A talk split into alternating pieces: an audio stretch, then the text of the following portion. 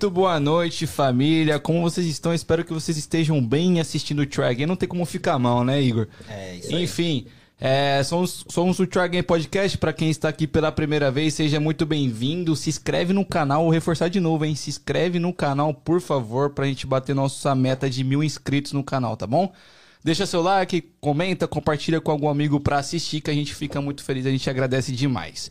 Pra quem tá aqui pela segunda vez ou mais, muito obrigado por estar aqui novamente, é uma honra tê-los aqui, tá bom? Meu nome é Daniel Correia, sou o Danzão, um dos apresentadores desse podcast, e aqui do meu lado eu tenho ele, Igor Bertotti. Fala rapaziada, como é que vocês estão? Tudo bem? Espero que sim. E aí, Danzão, como foi a semana? Tá, tá tenso, tá tenso, como todas as outras, né? Mas Não para, bom, né? Que bom, né? Isso é a América, velho. E a sua? Cara, a minha também tá correria. Mas eu tô Correria. feliz. É bom, que bom. E muito feliz com a pessoa que está aqui hoje. Mas antes de apresentar, eu quero falar pra você que ainda não segue, nos segue no Instagram, dá uma corridinha lá, a gente tá soltando muito Reels, muito feed. É, a gente agora soltou, até viralizou o último cortes que teve. Mas você é um filósofo. Nossa, tem como. tô maravilhado com isso. então, rapaziada, se você não segue a gente lá no Instagram, é TryAgainPDC, é só você escrever lá nas buscas, você vai achar o nosso perfil. E agora online nós estamos no Facebook, Twitch e YouTube. E também, depois que acabar essa conversa aqui, nós vamos colocar esse áudio lá no Spotify. Então, pra você que tá dirigindo, tá em casa, o áudio também vai pro Spotify. Perfeito. E não se esquece de se inscrever no canal, claro. Por favor. E eu vou fazer a apresentação. Faça que eu já estou ansioso. Ah, na minha frente hoje nós temos uma pessoa que, cara, ontem eu descobri que ela já faliu na América e ela refez tudo novamente e muito maior. Então eu apresento pra vocês Flávia Leal. Ei, Tudo bem, Flávia Leal? tudo bem. Tudo bem, graças a Deus. Graças E aí, Deus. como que tá a semana pra você? Tá ótima. Minha Cara- resposta vai ser sempre essa. Que bom. Ótima. Que bom. Sempre, sempre essa. Que legal. Você tá fugindo de negatividade? Não, não fujo, não. Eu, eu enfrento, mas Uhum. é sempre, sempre foi ótima. Se a gente parar pra pensar, né? A gente Nossa até vida. comparar né, com outras semanas de fato ruins, Sim. é Sim. sempre ótimo. Sempre Sim. ótimo. Eu Sim, não tenho o que perfeito. reclamar, não. Flávia, essa semana foi uma semana de podcast pra você, né? Né? Cara, você tá bombada. Poupando aí na mídia. sim. Não, mas não, não é por mim, não. É porque eu tá bem corrido, né? Uhum. Pra mim tá bem corrido, até porque eu tô ficando muito em Orlando. E, e o pessoal do meu marketing acabou agendando tudo pra mesma semana, Uhum. pra aproveitar que eu estaria aqui. Sim. Certo. Top. Você tá com calor? Não, tô ótimo. Se quiser, eu arrumo um ar aqui, Não, tá? tô ótimo. Ah, enfim, ah, eu sei que você ontem estava num, num, num Um outro, outro podcast que é muito amigo nosso também, Sim, o Marrom é. e o Kim. E lá você falou de algumas coisas. Eu queria meio que fugir um pouco daquilo, porque as pessoas que já viram querem coisas novas. Uhum.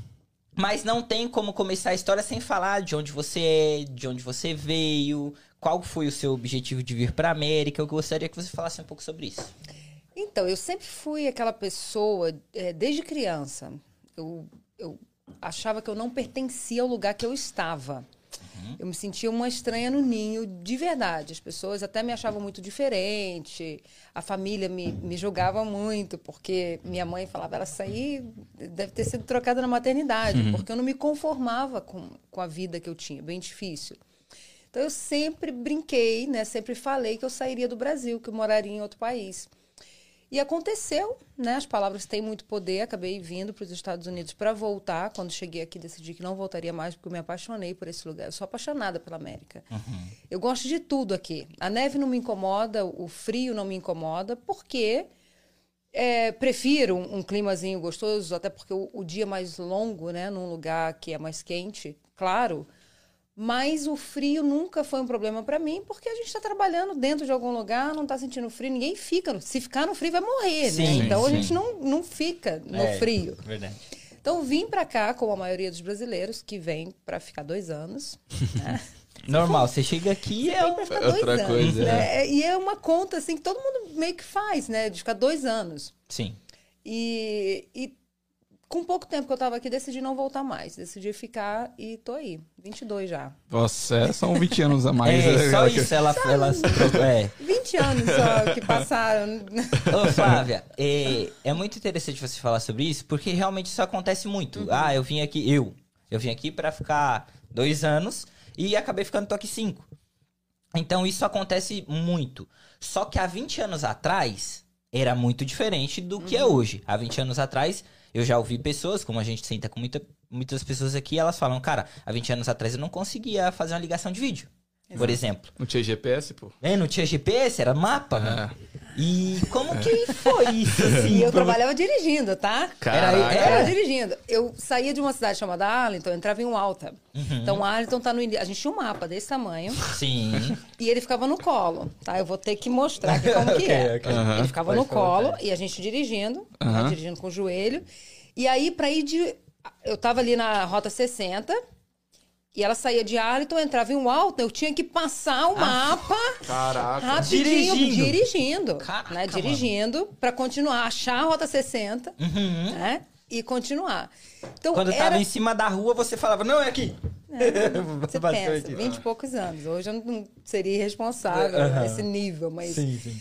não tinha essa facilidade de falar é, por câmera. é, tinha que comprar um cartão telefônico que era 5 dólares, você falava, e aí, tá todo mundo bem? Sim. Tá tudo bem, era aquela- Rapidão, aquele pô. desespero, rapidão, porque ia acabar o crédito e tinha sim. que. Né, a gente pontuava, eu anotava, assim, isso aqui é importante falar, isso aqui, isso aqui. Já falava rapidinho porque sabia que ia cair. Novela. Novela. Novela. Sabe como você assiste a novela? É- Mas você assistia a novela do Brasil? A gente cresceu assistindo novela, né? Sim, eu sou sim, época de sim. assistir novela. Eu nunca tive um hábito.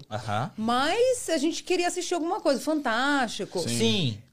A gente alugava a fita numa loja chamada Brasil 2000, que tinha lá na Broadway de Somerville. Quem estiver ouvindo aí que, Caraca. que é dessa época vai, Vai conhecer saber. a loja Brasil 2000. Pertinho do jornal Brazilian Times, alugava as fitas para assistir, às vezes, o Fantástico da semana passada. Nossa. Então, é, era, era bem é, diferente do que é hoje, né? Eu nem Sim. acho. Assim, tudo hoje é muito mais fácil, mas não só aqui, não só para os brasileiros daqui. O mundo hoje está bem diferente, né? A gente é, coloca qualquer coisa no Google E aparece ali. Sim. em frações de segundos a gente já tem informação. Antigamente não era assim, mas não só aqui, né? Não era assim em lugar nenhum. É. Então, viver em qualquer lugar do mundo hoje está muito mais fácil. A saudade da família, saudade, né? Eu acabei de falar com a minha filha vindo para cá pela câmera. Coloquei o celular e estava dirigindo e falando com ela pela câmera. Sim. Ela está em Orlando, eu estou aqui. Sim. Se ela estivesse no Brasil, a gente estaria se vendo da mesma maneira. Né? É, a- pessoas- a- é uma aproximação muito. muito grande. Sim. É claro, é lógico, né, que o contato físico, estar perto é de- bem diferente. Mas antigamente a gente não tinha nada, né? Era uma Uhum. ligação uma vez por semana, muito parecia ligação de cadeia, né? Que, o pessoal- que ficava naquela ansiedade, naquela expectativa de receber cartas. Pô, Poxa, a gente tirava Carta, foto aqui, malandro. demorava três, quatro semanas para chegar no Brasil. caraca. Pra chegar no Brasil. Car foto, hoje a gente pega uma, tira uma foto e manda pelo Um WhatsApp. segundo, pô, tá lá. sim. Poxa, a gente tá em Nova York, faz um vídeo aqui, É. fulano, olha aqui como é que é, manda, a pessoa recebe na hora. Pensa. A gente tinha que tirar uma foto, botar pra revelar na- nas farmácias, Nossa, É. que Trampo, Eita, mano. né? Caraca. Colocava pra revelar, pegava. E aí envia, ia no correio, enviava a carta. Então, do dia da foto até a pessoa receber no Brasil era um mês. Sim. né? sim. E hoje o mundo está muito diferente. Pô, eu não sei se você fez isso, mas você falando sobre o mapa do carro. Mano, eu tenho muita preguiça de ir pros lugares. Ah, eu não vou lá não, né? Eu tenho que olhar no mapa, tá ligado? Não, não vou. Agora, ainda bem que mudaram a- o número das saídas hoje, né? Que, É. Assim, a gente tem GPS, eu já desisti de tentar lembrar. Eu também. Eu, eu- Flávia, se você falar, Igor, vai na minha escola pela rota tal e tal. Aí esquece. Me dá o endereço. GPS para tudo. Eu uso GPS para ir a, a qualquer lugar. Eu também. né? Eu também. Mesmo morando 22 anos no mesmo lugar, praticamente, eu Sim. Uso o GPS. É porque você às vezes tem rota- de rota. É, tem rotas Você mais já rápidas. chegou aqui, ó, né? você entra na rota tá. Mas é porque Nem eu rota dirigi. eu manjo, É. Mas eu Isso é- sou da época que a gente aprende. Você é o que É chamam de imigrante Você é o Nutella. Nutella. Exatamente, eu sou mesmo. Sou mesmo. Me dá o endereço que eu me viro, eu É. chego lá. Eu até falei um pouquinho sobre isso ontem, né? Tem muito essa coisa de, ah, eu sou raiz, raiz, Uhum, Nutella. É um mundo diferente, gente. Igual, eu tenho uma filha de, vai fazer 21 anos, minha filha Sim. mais velha, e tem uma que vai fazer 14. Elas são de gerações diferentes. São Exato. sete anos de diferença e elas vivem mundos completamente diferentes. O pensamento de uma é muito diferente do da outra. E tiveram a mesma educação, tiveram né, a mesma mãe e, e são bem diferentes. O mundo está muito diferente, né? Às vezes pedem minha opinião a respeito disso. Ah, o que você acha dos imigrantes que estão chegando agora? É, é outra situação. É. É outra situação. Antigamente era feio vir para os Estados Unidos trabalhar. Era quem não deu certo em nada no Brasil, quem não tinha dinheiro, quem era pobre. Verdade. quem- É, na minha Nunca época. isso. É, pô. Você vinha pra cá pra fazer dinheiro e voltar. Hoje Sim. não, as pessoas querem vir Tem pra a galera cá. formada, pô, vindo pra cá. Exato. Antigamente não tinha gente formada Tá aqui. ligado? Antigamente aqui a gente se formava na Sim. Universidade Limpa Casa, É, Universidade construção. Barcelona. Aham. Sim. É. Era bem difícil. Ô, Flávia, você é, tem uma história de superação muito foda, assim, eu achei, É pelo que eu ouvi ontem, muito, muito legal, assim, e... Mas eu quero continuar nessa linha dos, dos 20 anos atrás, que você vive na América, pra dar um, um contexto nos dias de hoje que você vive. Ah, há 20 anos você falou, aí você chegou aqui e trabalhava de...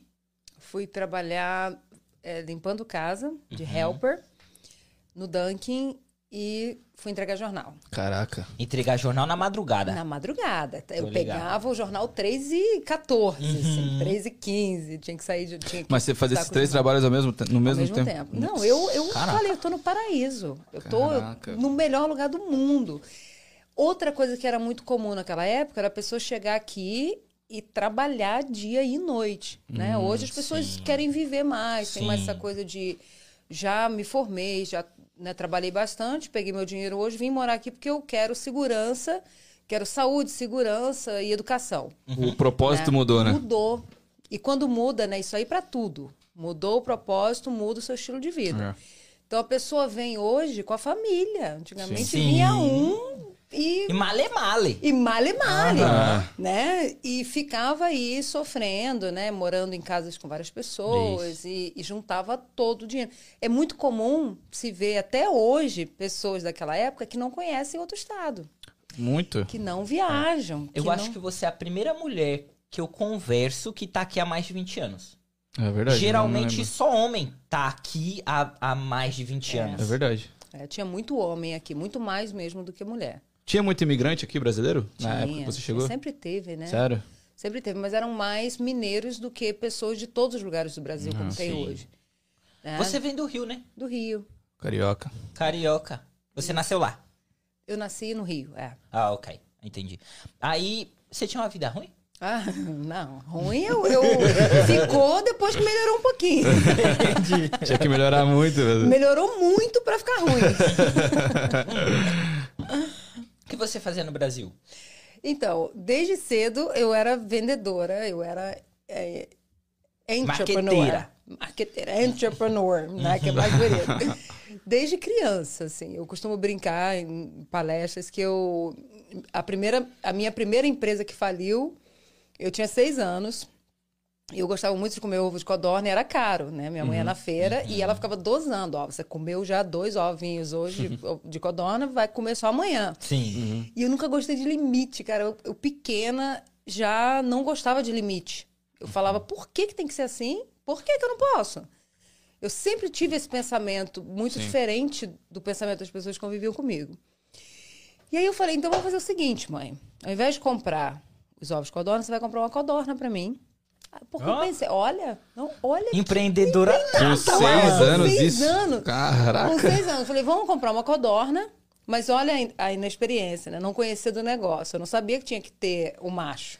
Eu não sabia que tinha que ter dois. Só a fêmea Não, dava. eu não sabia. Você tem que conhecer do seu mercado, né? Do- do- da área que você vai atuar. E aí comprou uma codorna, foi a primeira empresa que faliu. Fiquei, né, Porque não tinha o tive macho. que fechar. Não tinha, não sabia que tinha que ter. E eu ia lá todos os dias. Eu não contei pra minha mãe pra que que era, porque eu achava que ela não ia apoiar o meu negócio, né? Então, comprou a codorna, criava a codorna, dava carinho, dava tudo, e não, a empresa teve que fechar. Caraca.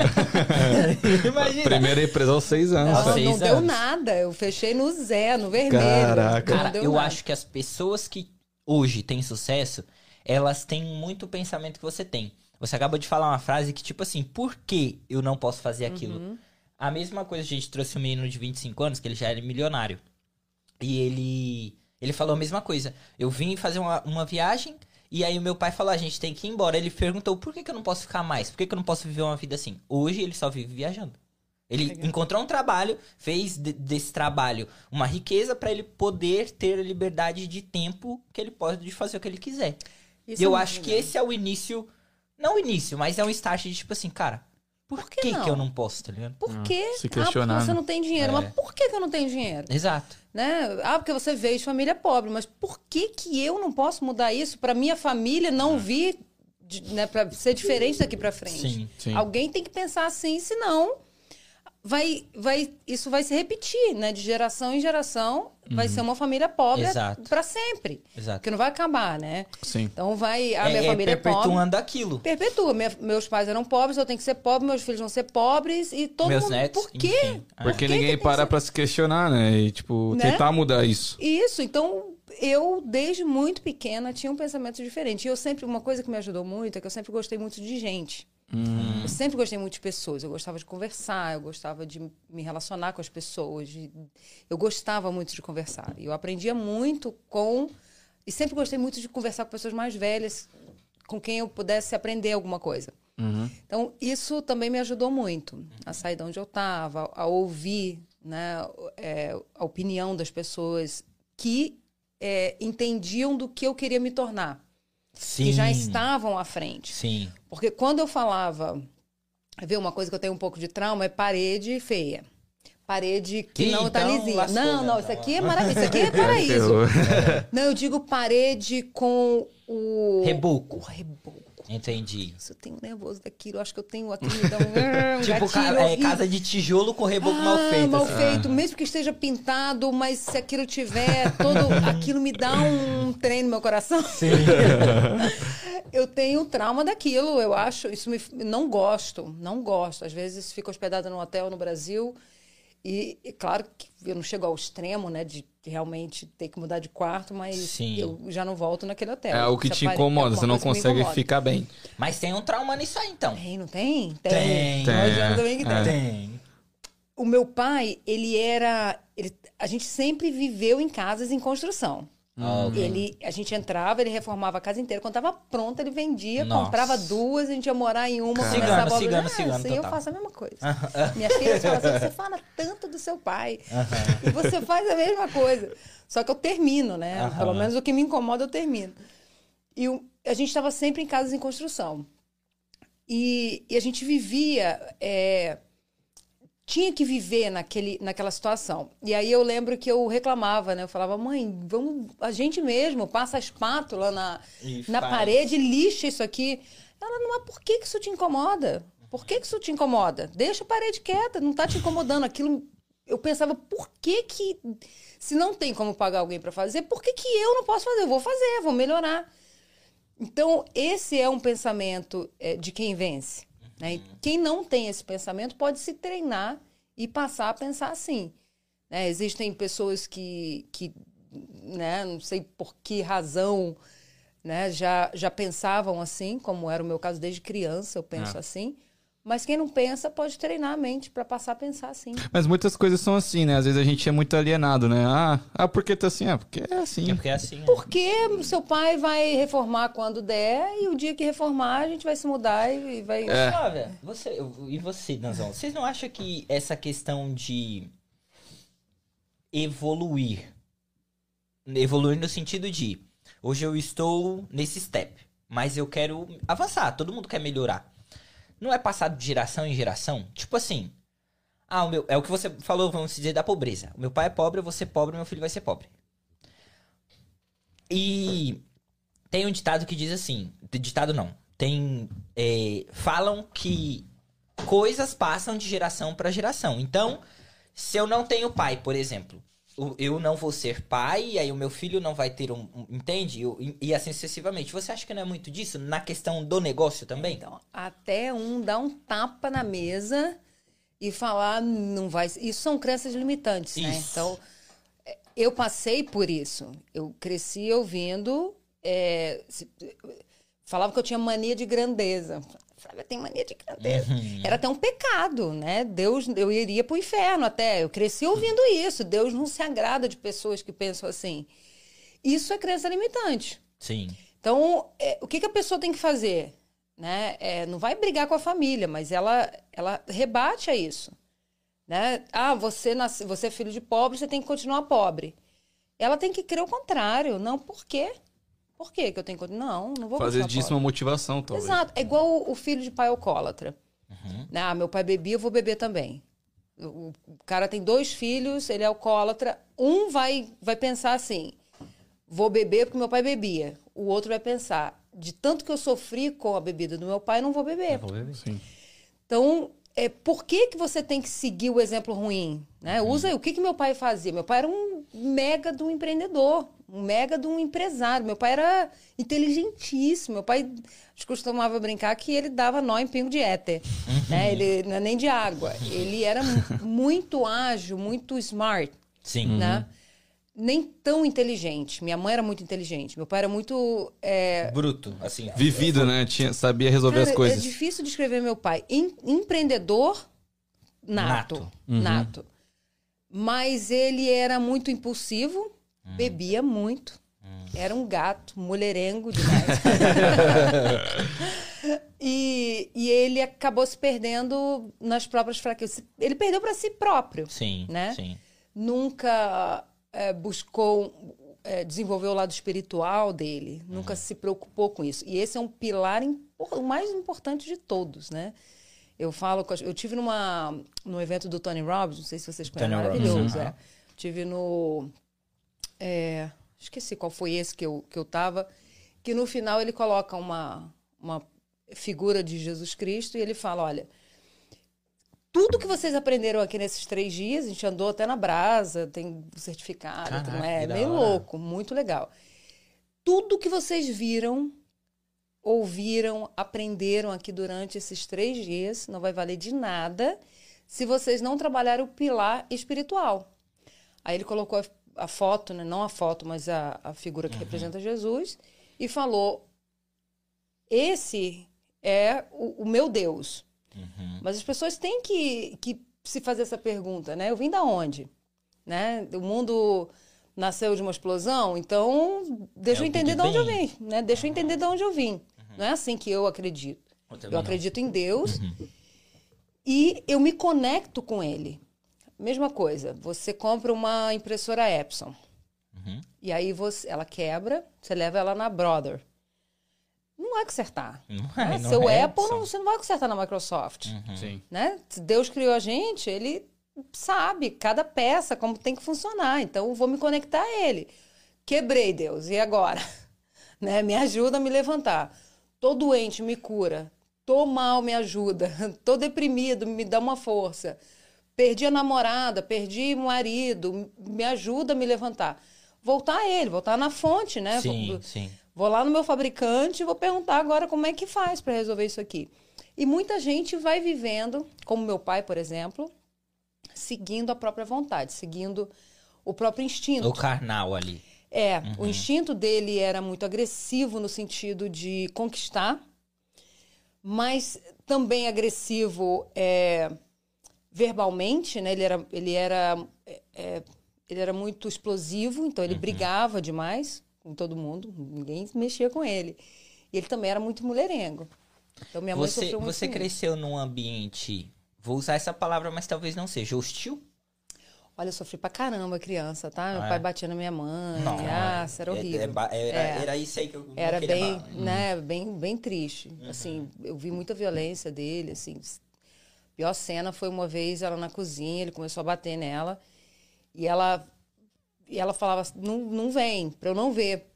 E aí ela foi no cantinho tentando se defender. Ele era bem. Quando ele agressivo, bebia, mas era quando ele bebia, que era quase sempre, né? E quando ele não tava, ele era um pai maravilhoso. Maravilhoso. Geralmente é assim. Não, e por eu ser parecida com ele em outros aspectos, né, principalmente nessa questão de, de empreendedorismo, de querer vencer na vida, eu tinha muita raiva dele, porque eu falava, poxa, ele é meu herói e o meu bandido ao mesmo tempo. Sim, sim, sim, ele tá. Ah, É, entendi. ele é o melhor que eu, que eu tenho, que eu conheço, e o pior Ao que mesmo eu conheço tempo. ao mesmo tempo. Então, se ele tivesse conhecido a Deus, se ele tivesse desenvolvido, que fosse outra religião, eu não sou preconceituosa.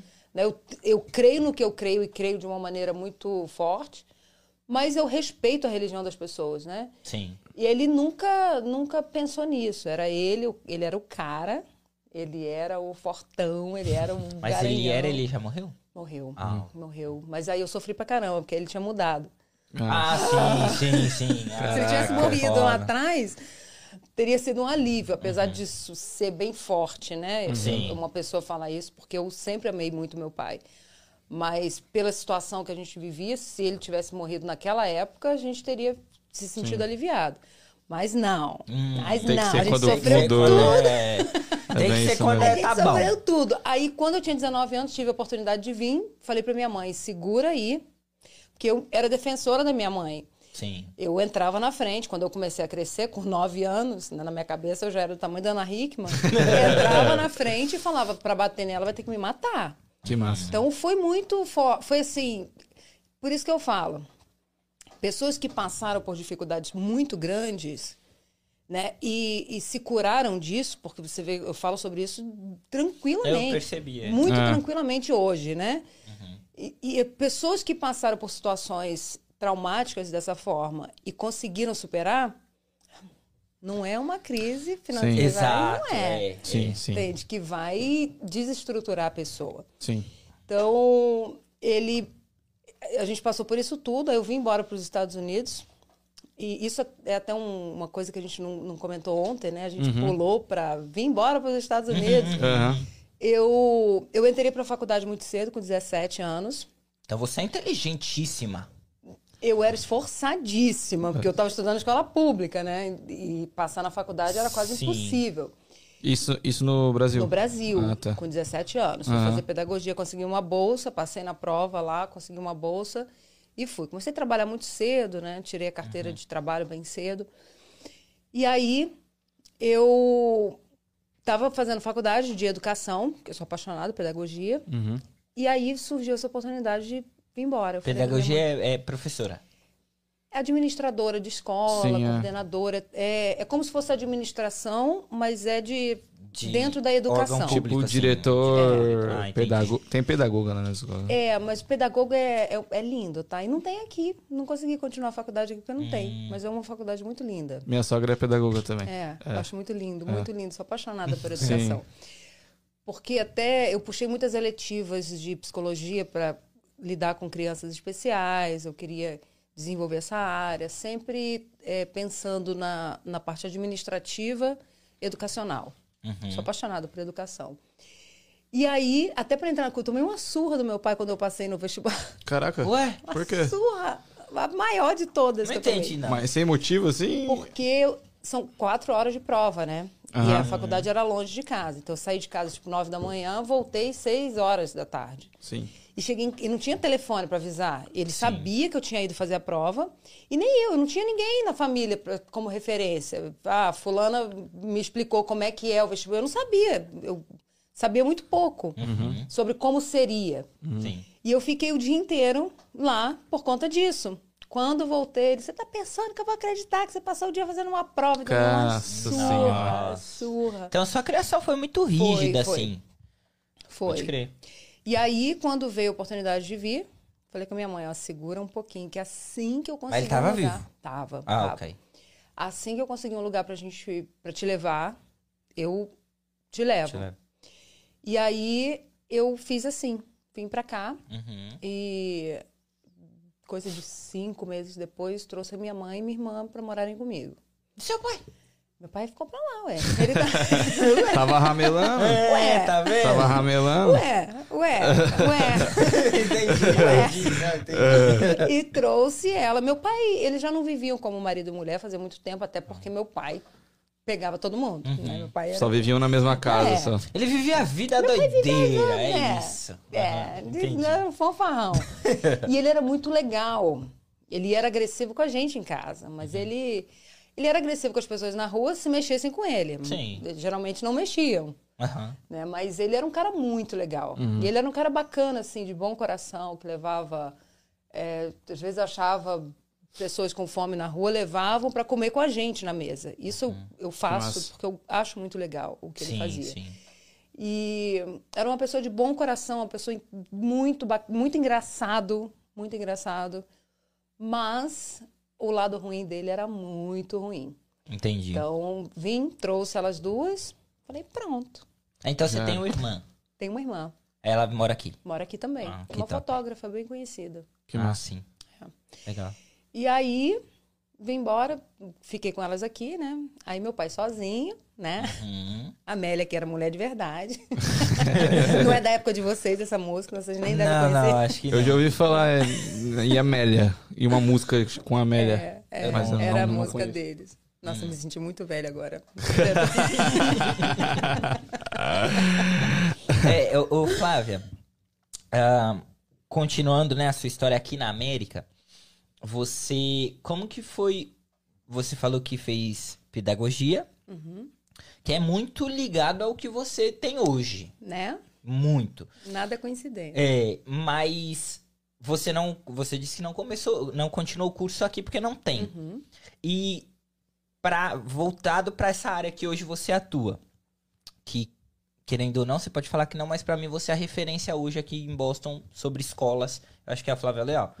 É, como, qual foi o seu início assim para você já ir pensando em beleza, em estética, essas coisas? Essa aí minha irmã que me enganou, né? Foi Ah, é? por acaso. Não Uhum. foi nada planejado, não. Ela falou, vamos eh, fazer um curso. Já encontrei uma escola em Waltham. Já marquei um apontamento para nós duas. A gente vai lá. E você vai fazer estética, eu vou fazer cabeleireiro. A gente abre um salão e a gente vai Bombar! bombar, Sim. né? Cabeleireira Leila. e, a gente, e a gente vai bombar. Falei, vamos embora. Eu sempre gostei de estudar. Sempre se me chamar para fazer um curso, eu vou, nem sei do que que é. Eu vou, gosto muito de fazer curso, de aprender, gosto muito. E fui, e ela não foi. A gente fez a matrícula, eu comecei, ela Caraca. foi fazer fotografia. Caraca. E me enganou. E aí eu já tava lá, e aí fiquei. Aí tive que parar, porque minha mãe ficou doente. E, e aí parei, dei uma pausa e voltei só depois que ela faleceu. Ela faleceu. Caramba. Acabou que eu perdi meu pai e minha mãe dentro de 11 meses, né? Nossa. É. Nossa, É, um foi foi, bem- depois o outro foi logo. Nossa, foi. que triste. A gente descobriu que ela estava com câncer. Na mesma semana, ele morreu. Desse jeito, né? É, E aí, 11 meses depois, a gente lutando contra o câncer, ela faleceu também. Foi bem doído, porque é, nos últimos anos de vida do meu pai, eu tive pai pela primeira vez na vida. Ele mudou completamente. Ele chegou a morar aqui com você? Não, Não ficou no Brasil, mas aí eu já estava fazendo dinheiro, comecei a investir nele, porque ele, mudado, Era né? outra parada. era outra coisa. Então eu comecei a investir nele. Eu Uhum. refinancei uma casa que eu tinha comprado e mandei para ele na época uns 70 mil dólares. Era grana. Caraca, era imagina. muita grana. Hoje, se você mandar 70 mil dólares, já, é, muita grana. Já é muita É, grana. mas na época o dólar era. Era, Dois. tre- era do, três, dó, Uhum. três reais, mais ou menos, mas mesmo assim era muito dinheiro. Aí eu abri um, um restaurante na frente do, do mar, lá no Brasil, com ele. Comprei um barco para pesca, porque ele já estava nesse ramo de restaurante. E ele comprava muito peixe. Aí a gente teve a ideia que a gente ia comprar um barco, a gente ia botar os pescadores para pescar e a gente ia consumir Uhum. e vender para os outros restaurantes também. Ele era louco assim, igual a mim. Sim, sim. Ele falava, vamos fazer uma nave espacial? Vamos embora. Vamos, por onde que a gente começa? Era assim. Então eu comecei a investir nele. Uhum. É, a casa que ele... Eu comprei a casa que ele estava morando, né? Antes até desse dinheiro maior.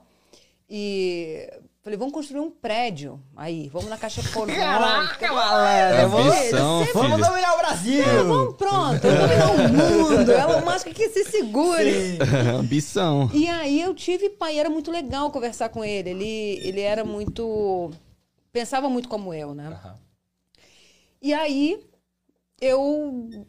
Minha mãe veio, né? Passou mal, a gente levou pro hospital, câncer no pâncreas. Nossa. Putz. Não, é assim. E aí é uma facada Não. no peito. Cara, pensa numa sensação assim: você tá em pé, aí o chão abriu. Sim. De repente. A Sim. sensação é essa, horrível. É, eu, eu, a gente trouxe uma menina que teve câncer, nova, ela tem 20 e poucos anos, ela teve câncer, ela, graças a Deus, né, superou o câncer.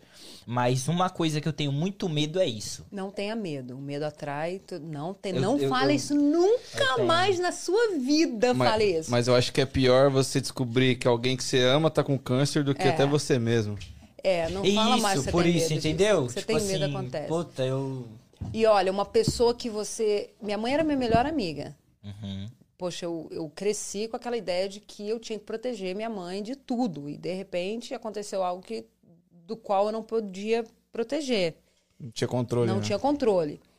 E o câncer do pâncreas, principalmente, ele é tão devastador, ele é tão agressivo, Uhum. né? Que ela faleceu em 11 meses, mesmo fazendo cirurgia, mesmo tentando de tudo. Melhores médicos, melhores hospitais. Ela Uhum. foi tratada pelo Dana-Farber e não resistiu. E descobriu no início ou não? Já estava avançada. Já tá, mas o do pâncreas especificamente, ele, ele quando aparece, já se espalhou e a Caraca. metástase em A, seguida a- é a terrível. minha, a minha esposa, ela perdeu uma tia em três meses. É. Ela nunca ia no médico. O dia que ela foi no médico, ela morreu em três meses. A minha Com mãe câncer. ia muito Caraca. no médico. Doideira, mano. Nossa. Minha mãe fumava muito, né? Ah, ela fumava. Fumava muito e tomava muito café, fumava, não se alimentava bem.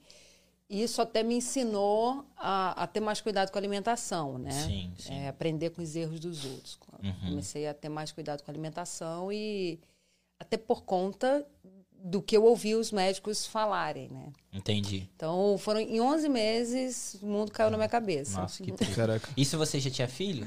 Tinha duas filhas. A minha pequenininha estava com um ano quando ela faleceu. Nossa. Minha mãe fez um vídeo, tá até no YouTube esse vídeo. Minha Uhum. mãe tinha um canalzinho do YouTube só para postar as coisinhas dela. E ela filmou ela ensinando a minha filha de 14 anos a andar. Nossa. Esse vídeo tá lá, é. Que top. Ela faleceu em seguida. Putz, que massa. Que É bom que deu legal. pra Que gravar bom esse que vídeo. deu pra ter o vídeo. É, É, muito legal, Uhum. muito legal. Ô. Flávia, e aí, ok, sua irmã te enganou. Me enganou. Aí você foi, terminou seu curso. E o seu início, o início da Flávia Leal Beauty.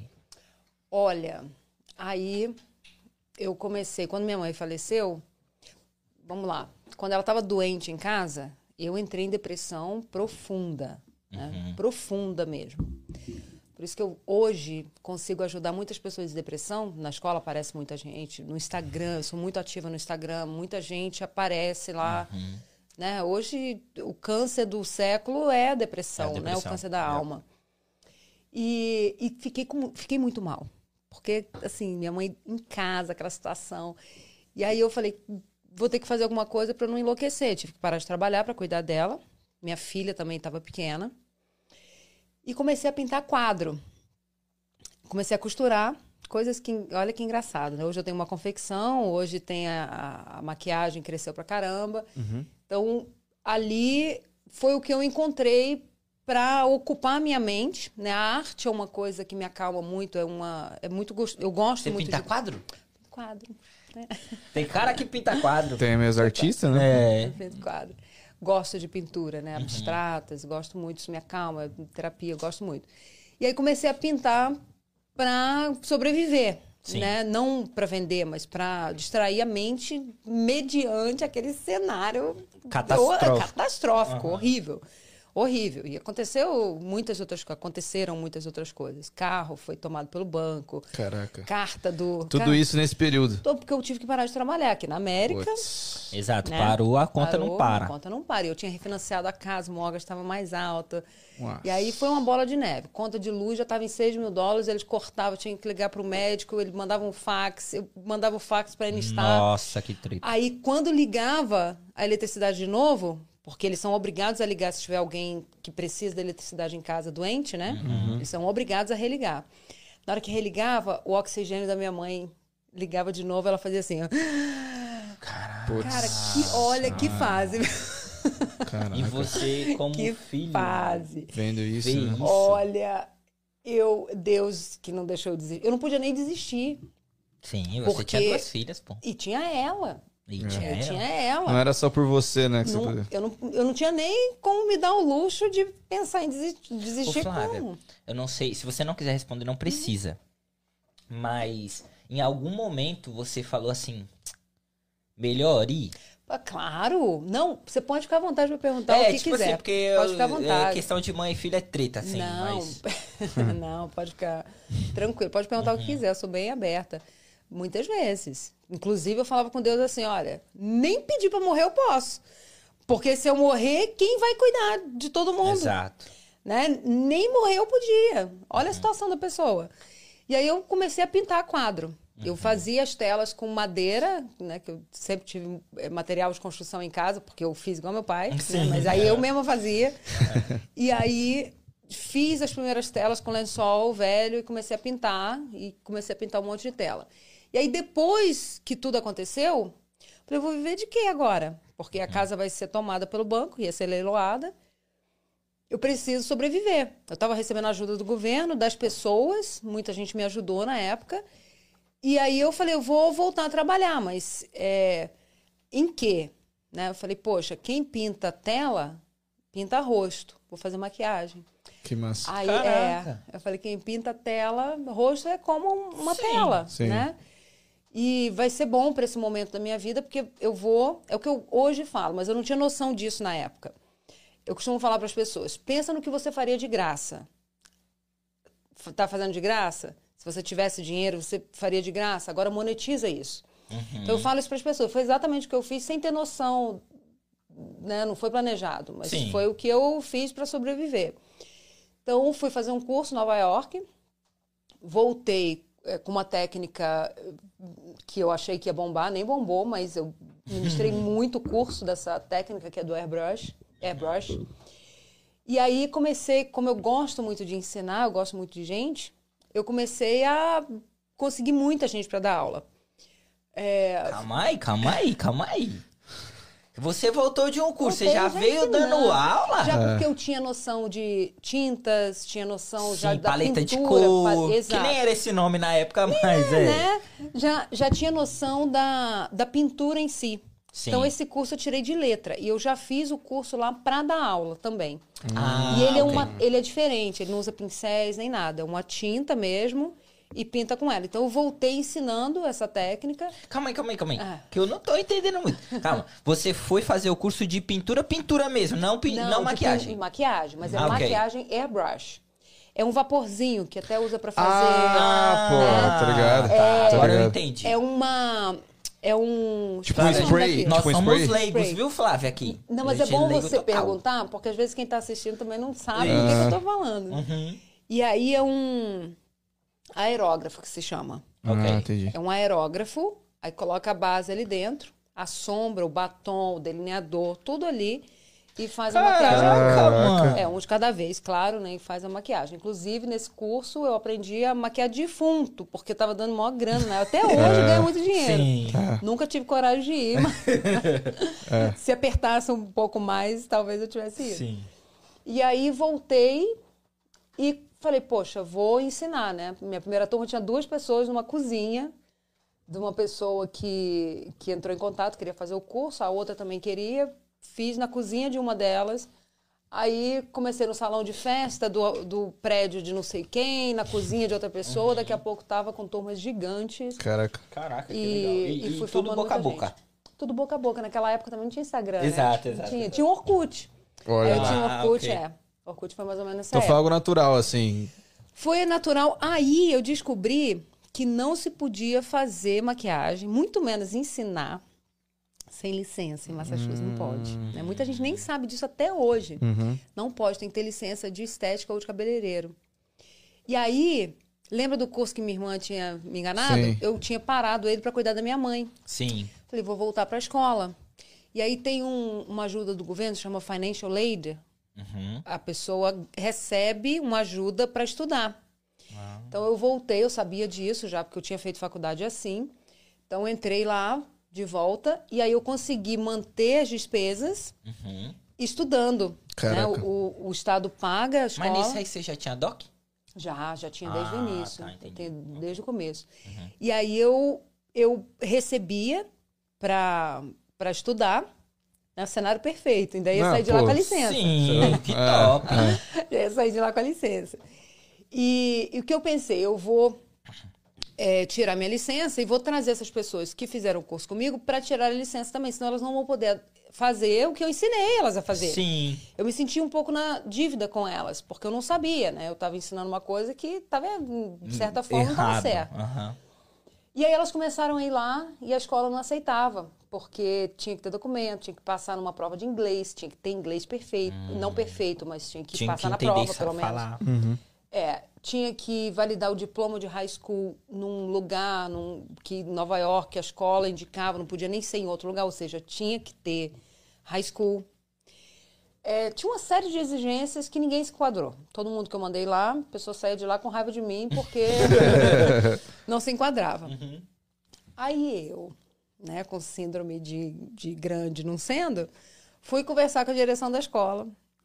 Falei, não, vocês têm que aceitar, a turma aí, o povo é igual a mim, não sei o quê. E eles não quiseram aceitar. E ali nasceu o Instituto Flávio Leal. Ali, eu falei, então, eu não quero não. Através então de um quero. problema, você fez um negócio. E é, é assim que tem que ser, né? Foi basicamente com a gente também. A gente nunca foi chamado pro podcast e falou, vamos criar o nosso então. Exatamente. É o dono da bola. É, o dono da... Eu quero ver quem que vai falar, que eu não vou falar no meu próprio podcast. É isso aí. é isso. É, basicamente, essa foi a teoria que a gente usou. Mano, você não é famoso. Eu também não sou. A gente não faz. Vamos fazer um podcast.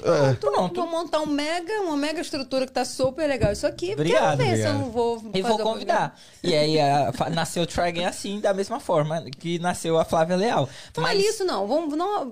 Try again por quê? Que eu fiquei curiosa quando vocês convidaram. Fala eu fiquei curiosa. Então, o Try Again é, é muito, é muito legal, né? Tem muito a ver com a nossa vida aqui. Querendo ou não, a gente é imigrante, a gente saiu do nosso país de origem e veio pra tentar uma vida novamente. Então, querendo não, tem esse do Try Again, né? A gente tá tentando uma vida diferente. E tem aquilo também. Em qualquer coisa, Flávia. Eu garanto pra você que na sua vida você é o que você é porque você não parou de tentar. Sabe? E não param, né? Entendeu? Então o try again é basicamente isso. Bacana. Try again. Por isso que é um círculo e ele. Tipo, você tá no início. Você vai pro fim, não deu certo? Volta pro início. Faz de novo. É. É isso, por isso try again. Pra vocês que sempre perguntam, ah, por que try again? Por que try again? Tá explicado aí pra vocês o porquê. Legal, eu gostei da logo. Obrigado. E. E aí, você começou o seu business com um problema. Então, ali, e olha eu conversando com a direção da escola. Eu já tô me formando. Você estava na escola faz três meses. Né? Come fruta, viu? É pra Eu você. comer. E eu falei, já estou me formando, eu posso muito bem dar aula para elas aqui dentro, em, em português, já que elas não falam inglês, né? Uhum. Pô, que E, visão. Poxa, pensa, a escola estaria bombando até Sim, hoje. pô. Que é uma coisa que eu acho muito legal, por isso que eu criei a franquia do, da minha escola, a gente deve, vai chegar lá. Tem né? uma franquia? Tem. Então é o seguinte, por que que eu criei? É, às vezes a gente tá num... Por exemplo, você tá num restaurante, Uhum. Aí você vê um defeito, você pensa assim, pô, se essa comida aqui fosse assim, seria muito legal. Se aquele negócio fosse daquele jeito, seria muito legal. Né? É, quando você é, é, junta, se une, como eu fiz com a escola onde eu estava, eu queria me unir com eles e melhorar o que eles já tinham. Né? Hoje, todos os meus colaboradores sabem minha maneira de trabalhar. Eu ouço todo mundo. A gente cria uma regra, mas eu não sou engessada nas minhas regras. Se alguém me traz um argumento convincente, eu paro para pensar. Uhum. Falo, não, vamos pensar assim. Hoje até aconteceu uma, uma coisa interessante. Uma aluna, an- ontem, anteontem, hoje, me questionou sobre a filha dela ou filho não poder ir para a formatura porque a gente estipulou 12 anos. Por quê? Desde 2011 a gente faz formatura e tem sempre uma criança chorando lá no vídeo de todo mundo. Tem sempre uma mãe lá em cima do stage, 22 formandas de beca, que, chorando, não sei o quê, e tem uma mãe assim, vai pra lá, vai pra lá. E- no vídeo. Porque a criança tá lá chorando que quer a mãe. Sim. Né? É, aluna que chega E já mexeram no bolo, já os doces já comeram, porque criança, eu Sim, tenho criança, sim. né? A gente Sim. não vai ficar ali brigando com, com criança, porque é uma festa, é um lugar para todo mundo estar Exato. feliz. Uma criança sumiu. Aí para a festa, Caraca, para o... mano. Nossa, uma criança sumiu já, porque são muitos anos de formatura. Sim. Teve ano que a gente fez três formaturas. E aí, criança sumiu e para o hotel, para a festa, para todo mundo. Daqui a pouco vem a Flávia Leão, igual o Rei Leão lá. Ah, música. Flávia Leão toda arrumada com, com o Rei Leão lá. bebezinho. Com o nenenzinho lá, que achou, né? Eu fui pra porta. E o- o- a criança tava indo pra onde? Pra porta. O que, que eu pensei? Eu falei, vou, todo mundo correu pra dentro, eu falei, eu vou pra porta, porque aí pelo menos ele não sai, né? Aham. Vou lá pra porta. Quando vou pra porta, o menino tá indo pra porta. Aí Porra. vem a, a Sim, salvadora da pátria. Mas atrapalha a festa. Sim. Então nós decidimos, né, toda a direção da escola, que não poderia mais criança. Aí a menina vai e escreve pra mim assim, mas é a minha única companheira, uma filha de 9 anos. Putz, Eu só tenho ela na América. Pô, isso gatilho. não Sim. tem Sim, como. sim. é. Poxa, Sim. né? Eu não sou ingestão. Não, falei que são 12, vão ser 12. Não, não, vamos repensar. Falei pra ela, vamos repensar. Ah, porque se não for assim, eu não vou. Falei, também sob pressão, também não faço. Aí, né? Aí não. Aí, Não é, sei, Você é, não vai também. é assim. Também não. Mas eu vou lá e repenso, né? Então, é, a franquia até nasceu disso, porque alguém que está vendo, identificando, né? toda empresa tem defeitos, tá? Cada vez a gente vai melhorando mais, mas toda empresa tem defeitos. Achou ali, vamos conversar, vamos. O franqueado ele tem a oportunidade de fazer da, da unidade dele muito melhor do que, a eu- minha. Que é a matriz, né? Ele tem essa, essa possibilidade. Então, eu propus primeiro a escola onde eu estava, de trabalhar, de colocar toda a minha expertise em vida. A minha energia Só se fosse em vida, né? Porque não é nada. para fazer a escola crescer, até porque a escola estava indo mal pra caramba. Uhum. Eles fecharam em seguida. Pô, Eles não Caraca. aceitaram e fecharam. E me venderam tudo que tinha lá. Caraca. Por 2 mil dólares. Foi assim que eu comecei. Nossa, É. Cara, mano. cara. Foi Deus. Foi Deus. Ah, Foi é, Deus. Vai duvidar? foi É, Deus. não, foi, Deus. certeza. E ainda, a minha professora, que era maravilhosa, foi trabalhar comigo. Uhum. Era uma americana, não deu muito certo por causa da língua, porque o problema era justamente esse, né? Aham. Então, os alunos não... Não conseguiam. É, mas aí a gente já conseguiu professora brasileira e a escola foi um sucesso desde o começo, assim. Que não massa. foi... A gente não teve aquele tempo, ah, é, o primeiro ano é difícil mesmo, não. Desde o começo, a escola nem tinha aberto ainda, né? E, e a gente já, Já tinha tinha um pessoas... público já tinha por causa das alunas que eu dei, para quem eu dei aula. Uhum. Tinha muita gente que tinha feito curso comigo. Então, essas pessoas todas se interessaram. Que massa. Ô, ô, ô, pode falar. E foi uma sacada muito boa. Eu sei que você falou que não foi proposital, foi um- algo mais natural. Mas foi uma sacada muito boa porque a beleza, querendo ou não, é uma área que é uma área que mais cresce, né? No mundo. No mundo, né? No mundo. Ah. Você vê na pandemia, as pessoas trabalhavam escondido. Né? Sim. É- Era, Aham. era as pessoas escondendo o rosto e entrando Sim. nos basements e, E fazendo fazendo. trabalho. Sim, sim. Ninguém fica sem se cuidar. Não tem como. é. E não só isso, se a gente parar pra pensar, a mulher tá lá se sentindo down, o marido não olha, aquela coisa toda, aí ela fica bonitona no instante, salva um casamento, É. arruma um emprego melhor, ela se sente mais segura. E isso, pensa no, no, no que isso causa. Ao redor, né? né? Uhum. Ao redor. Isso faz uma diferença no mundo. O efeito borboleta, né? né? Pensa. Ô, Flávia, eh, o Léo, ele tá precisando de um, um tratamento de beleza. É, a gente pode conversar depois.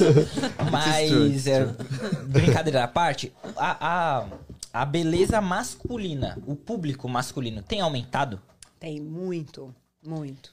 Em que área? Porque no, no seu, na sua escola, ele tem várias áreas, né? É, os homens, eles estão mais cuidadosos. Não vou nem chamar de vaidosos, não, porque senão vai ter homem que vai falar, ah, então não quero ser vaidoso, né? Aí vai- Estão se cuidando mais, né? Sim. Antigamente era aquela coisa, mulher falava que gostava, assim, não sei quem falou, né? Que o homem tinha que ser sujão mesmo, que tinha que ter sobrancelha, Feião. ah, não sei o quê. Monocelha. Não, não. Quem né, não acha bonito o homem, cuidado, limpinho, Sim, né? sim. nas últimas notícias do Brasil não, não, não isso. É, Tem gente que putz, gosta. é, né, mas eu vou nem- Lamentável.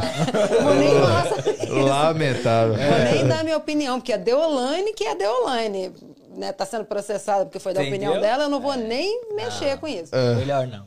Tá? Mas não é regra, né? Geralmente não é assim. A mulher acha bonito o homem que se cuida. Sim. Então os homens foram entendendo isso e começaram a se cuidar mais. A gente tem homem que procura tratamento para estria. Que massa. Homem que pro- é, é, defi- é depilação definitiva. Caraca, É, por Pô, exemplo, eu gostaria muito de fazer isso. Isso seria bom. Tipo, tirar pelo Ah, assim, ó. pensei que fosse na Nossa. Pô, mas Na tem, ca- barba tem homem que como. tira na barba, pô, pra não ter Tira mais barba. porque tem, tem muita gente que tem folicutite, né? Aqueles caroços que ficam Sim, aqui sim. embaixo. Ah. Não, não então tenho, eles não. fazem. É, você deu sorte. É, mas eu gosto da minha barba, então eu tiraria do peito, não É legal. gosto. Então, tem depilação a, def- semidefinitiva, né? Que é, que é chamada. Uhum. Tem tratamento para estria, é, tratamento de pele. E é, pensa assim. Aí, Igor, pra você aí, tratamento pra estria aí. É, eu tô precisando. não. E fora os tratamentos relaxantes, né? Massagem relaxante. é, que não pode chamar de massagem, tá? Até uma curiosidade Ah, aí que não? eu. Não. Por é, quê? não pode, porque o, o board of massage fica ofendidinho, não pode. Eita, lá, hein? É igual a gente não pode usar nenhum termo é, medical spa.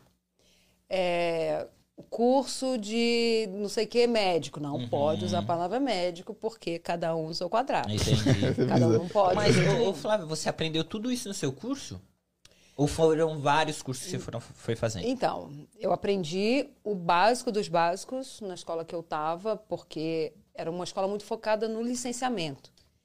Então, a minha professora era maravilhosa, mas o programa do- da escola era mais focado no licenciamento. Então, eu aprendi os- o básico de cada é, matéria, vamos Entendi. dizer. É mais como uma administração, né? Como você administrar tudo aquilo. É, mas Mais eu, eu isso. vi muito, muito tratamento. Eu fazia, atendia muitos clientes lá, que a gente atendia muito cliente, e isso me deu uma, um, um pouco de experiência para começar. Fazia Uhum. muito tratamento corporal.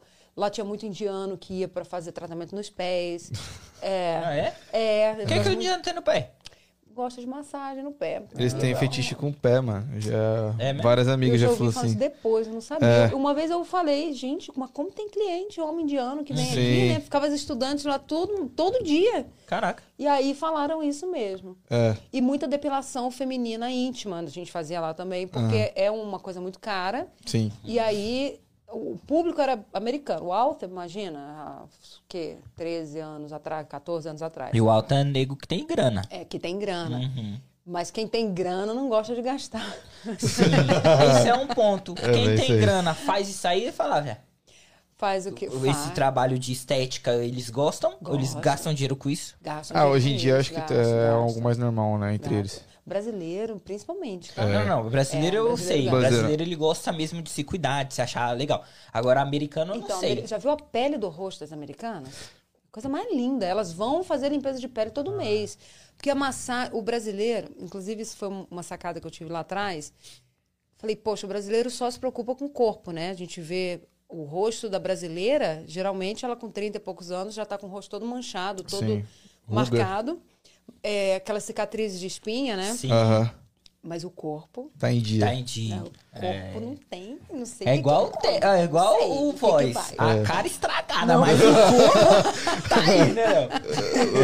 Eu sabia que essa. Ele não- ele não ia deixar passar uma dessa, não. brincadeira, brincadeira.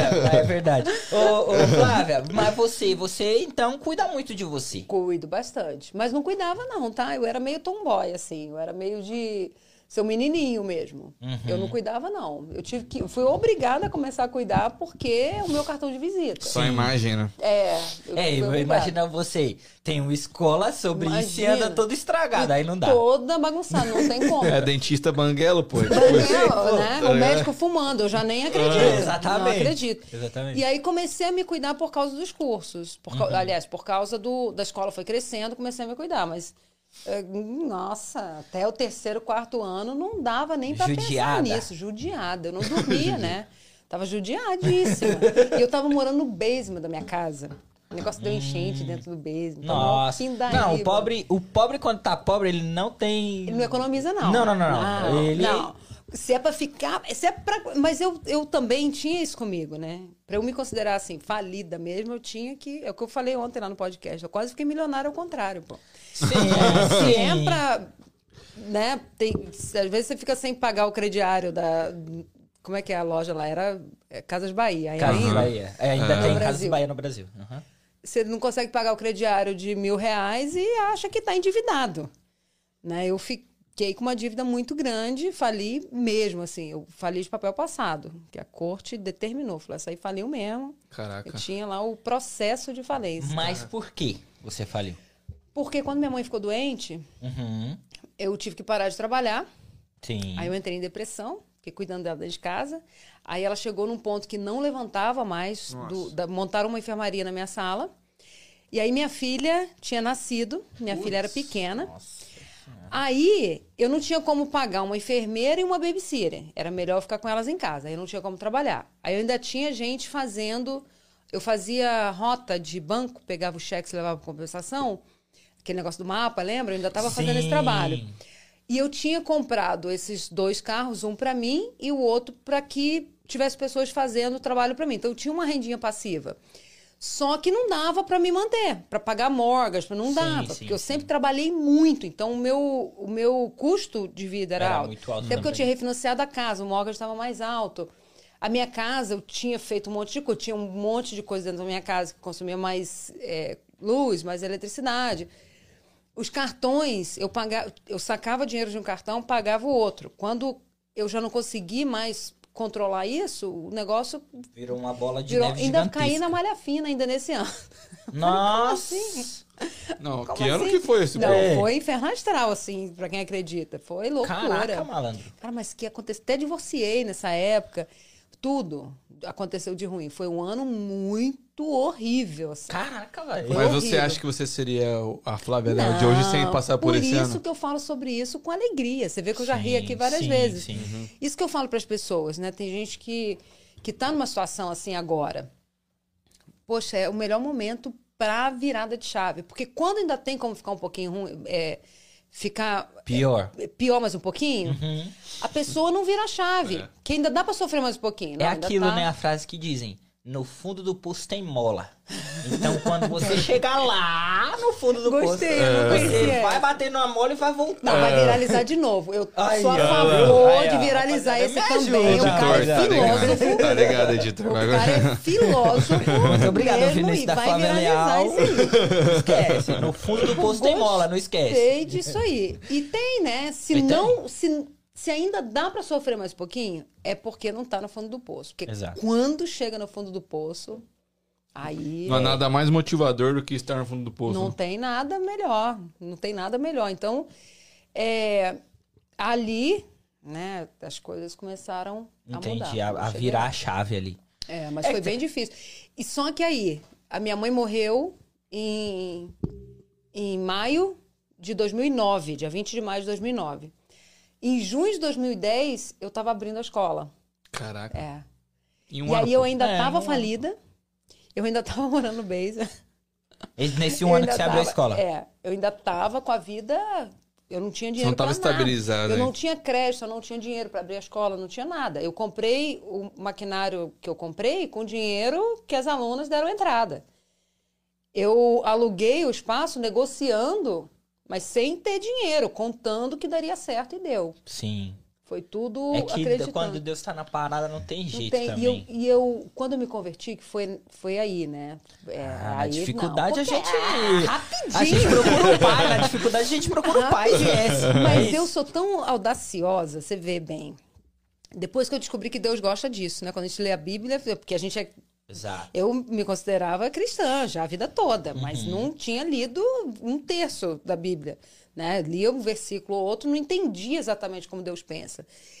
Deus gosta de gente audaciosa. Eu saí numa madrugada e falei assim: como é que é? O que que tá pegando? Dá pra. Vamos conversar? Porque Isso. não deve estar vendo o que, que, eu tô, o que, que eu tô passando, né? Uhum. Imagina você, né? A pessoa falar assim com Deus. Esses dias aconteceu comigo. Legal. Aqui. Eu, eu, eu, eu já até falei isso, até no, no Em Casa, quando Que Em Casa legal. tava aqui. Esses dias. Esses dias não, faz que um mês, Danzão? Ah, Mais menos ou umas menos. três semanas, Umas três semanas. É, aconteceu isso comigo, Flávio. Tipo assim, Eu tava passando numa semana muito complicada. Graças a Deus não tava, tipo, não perdi trabalho, ninguém morreu. Não, não foi nada. Mas eu tava numa semana muito sob pressão. E aí eu falei, cara, eu preciso resolver isso. Eu não tô normal. Não é o Igor que tá aqui agora falando com a Flávia. Não, eu, eu preciso. E aí eu vim pra cá. Eu vim pro estúdio, que eu tenho uma empresinha aqui atrás e tal. E fiquei lá. Eu só chorava. Só chorava, Flávia. Coloquei umas músicas que me conectam mais com Deus. E falei, cara, tem alguma coisa errada. E eu preciso ouvir do pai. O que, que eu tô errando? Exato. Cara, foi questão de cinco minutos. Ele tava do meu lado, ele me ouviu e ele falou: Ó, você tem que começar por aqui, por aqui, por aqui. Eu saí renovado, Flávio. Por que as pessoas não fazem isso? Eu saí renovado, velho. Como eu falei do manual de instrução, por quê? Porque assim, eu tenho certeza que muita gente vai ouvir o que você está falando e vai fazer isso. Ou seja, né, você tá. é, isso é maravilhoso, ter a oportunidade de conectar as pessoas com Deus. Sim. Por que, que as pessoas não fazem isso, né? Se eu tivesse feito antes, teria virado a chave antes. Exato. Né? É, é. Mas eu fiz isso num ato de vai cair um raio na minha cabeça e que tomara que caia mesmo, porque pior do que tá, não tem nem como ficar. Só Uhum. Sim. cair um raio mesmo na minha cabeça e tomara que caia mesmo. E fui brigar com Deus. Veja você, né? A gente vê Gideão, fez isso também e Deus falou: vai nessa tua força. É. É, vai, vai nessa tua força. Uhum. Deus gosta que a gente faça isso. E aí eu falei: o senhor não deve estar vendo o que está acontecendo, né? Porque se tivesse vendo. Eu não estaria pa- passando, É, aham. mas aí o senhor vai ouvir. Ah, vai ouvir. Eu já nem gosto de falar, né? Eu nem gosto de falar. E fa- passei umas quatro horas brigando com Deus. Sim. Mas contei pra ele, ele tá rindo. Gente, eu briguei. Vez, como que Deus tá levando bronca?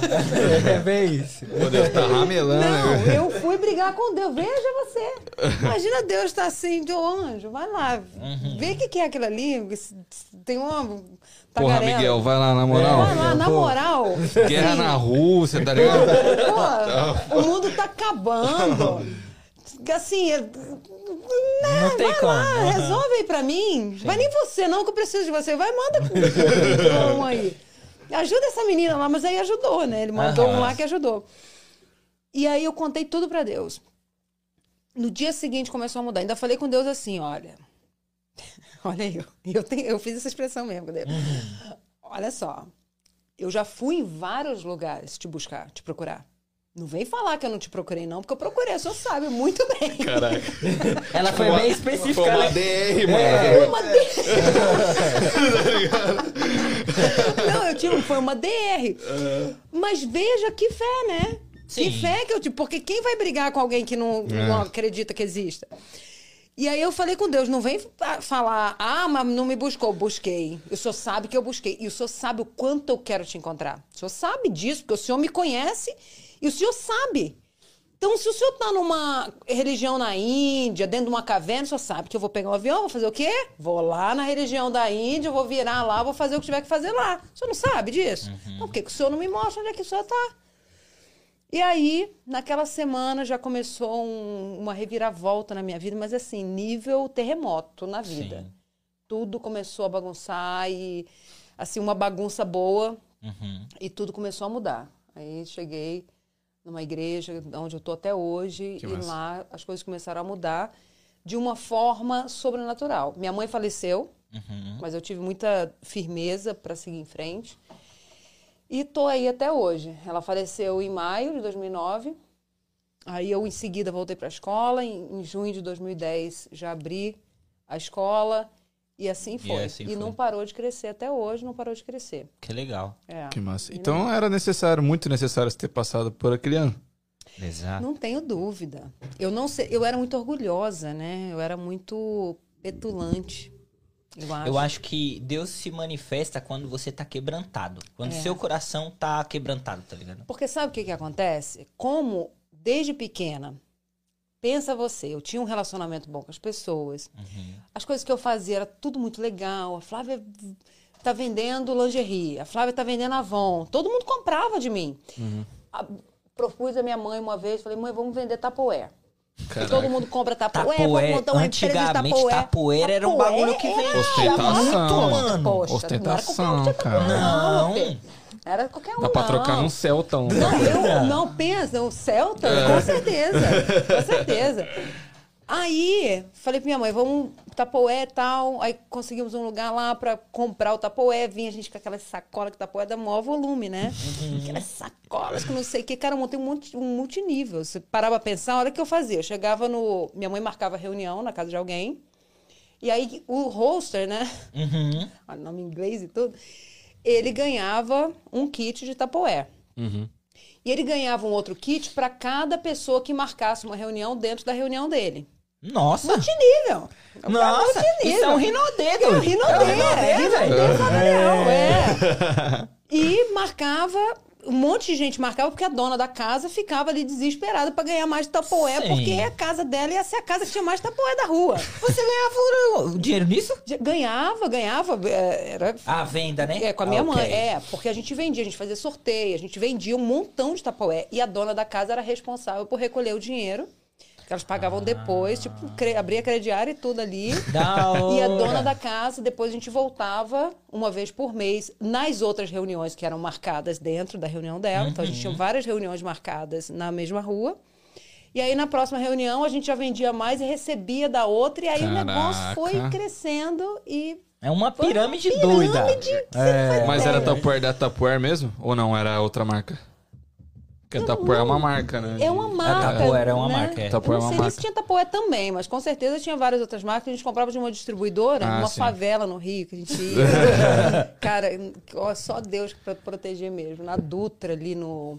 Hoje, acho que não dá pra passar nem lá na Dutra, em frente a esse lugar. Ah. A gente subia lá, comprava, pegava dois ônibus com aquele monte de sacola. Nossa, aí, que doideira. Ô, Aí vendia. você vai pro Rio? Vou pouco. Vou bem pouco. É. É. Mas você gosta? Gosto de todos os lugares, gosto muito do Rio. Eu não morava na. Na boca do, do fumo. Na capital mesmo. Não, eu ia dizer. Eu ia dizer. Na boca do fumo. Eu ia dizer o contrário. Eu não morava na, no lugar bonito, né? Eu morava Na na. Baixada Fluminense. Nossa! Que na é Belfor Roxo, já ouviu falar? Belfor Já, Roxo, já ouvi pô. falar. Não, todo mundo já ouviu falar. Eu não Roxo. conheço nada no Rio, mano. Já foi Não, não. considerado. um Mas eu já escutei muito falar Eu sobre também isso. já ouvi falar. né? Não, é. É. Não tem como. né? É. Então, o Belfor Roxo foi conhecido, inclusive, mundialmente como o lugar mais perigoso do mundo, né? Uhum. Caraca. É. Mas isso há muitos anos atrás. Na época que eu morava lá, não era, um, não era favela. Hoje está se É, tornando. Mas na época não era favela. As favelas eram Rocinha, Morro do Alemão. Sim. E lá era só um bairro muito pobre, afastado da Zona Sul. Entendi. Então é Baixada Fluminense, assim, era um lugar que dava enchente. Hoje em dia não tem como mais frequentar assim lá, né? Baixada Não, não Fluminense, dá. pelo que eu escuto. Não dá, tá muito É, perigoso. é, depois de 20 anos, eu nunca soube que você era do Rio. Depois de 20 anos você perde sotaque, né? Então, Porque você não isso, mas puxa eu nada. puxo os- É, eu vejo um pouco de resquício ainda. Eu, Eu não vejo. É, não consigo Quando eu comecei a escola, eu me treinei, porque escola de estética. né? Então eu me treinei para não falar assim. Eu falo, escola de estética. Bom dia. É, minha namorada ela é de Santa Catarina e ela fala igual você, por incrível que pareça. É? Aí eu falo pra ela, fala isqueiro e chiqueiro. Ela, Quase a mesma coisa. isqueiro, chiqueiro, isqueiro, chiqueiro. é muito bacana. Que da hora. É, a- aí, voltando um pouco pra sua vida aqui, né? Que já tinha dado certo, as coisas foram melhorando e tal. E atualmente, depois desse passar dos anos, o seu, o seu crescimento, eu digo o crescimento da Flávia Leal, não digo da, da escola. No pessoal. Assim, o que você fazia? Você fazia. Por exemplo, você falou que foi na, na palestra do. Tony Robbins. Tony Robbins. Tony Robbins, foda, ele é foda. É, você já tinha esse pensamento de, cara, eu preciso me profissionalizar tanto no meu negócio quanto no meu pessoal? Tipo assim, eu preciso ir em palestra, eu preciso aprender. Não, não, porque é, na igreja que eu fre- frequento até tem uma, uma palestra para empresários nas segundas-feiras que é muito completa. Uhum. Foi até muito legal ir a Tony Robbins, ir a esses outros palestrantes de nomes muito grandes, porque eu acabei vendo que coisas simples que a gente aprende lá, que eu tinha aprendido lá, é, são de verdade mesmo. assim, são- os caras fazem isso também. Aham. Entendeu? É, é aquela coisa de se livrar do- das crenças limitantes, dos traumas da parede até hoje. Mas eu lido com isso tranquilamente. Mas se livrar de, dos traumas, que eu cheguei, né? cheia de problema, tava toda perdida, eu tava toda bagunçada, eu tava mal. Sim. Eu tava com depressão, eu tava muito mal. Eu tava achando que não fazia sentido viver. Até porque quando minha mãe estava perto de morrer, e graças a Deus eu cheguei nessa época, né? é, eu pensava, quando ela morrer, o que, que vai acontecer? Você pensou em desistir? Pensei, claro que pensei. Antes pensei. Se matar? Pensei. Que ah, a pessoa feio. pensa. Não, a pessoa Pensa, pensa, pensa, pensa. Às vezes tem pessoa que chega e fala assim, Pensa. pô, morrer é melhor, mano. Depende da situação. Olha, quando você pensa isso, por isso que eu te falei naquela hora, eu tenho medo, não fala. Uhum. Rebate na hora. É, Poxa, eu queria morrer, rebate. você já começa a cogitar, já é perigoso. Quando você fala assim, ah, eu quero um Tesla. O que, que você começa a fazer? Você começa a ver Tesla em tudo quanto é lugar. Sim. Todo mundo agora tem É Tesla. verdade, é verdade. Todo mundo tem Uhum. Tesla. E tem a cor que você quer. Exatamente. É verdade isso. é Todo verdade. mundo. É, aí você, não, poxa, eu gosto mais da Mercedes. Pronto, agora é só Mercedes. A pessoa fala assim, poxa, eu quero desistir. Morrer seria melhor do que viver. Pronto.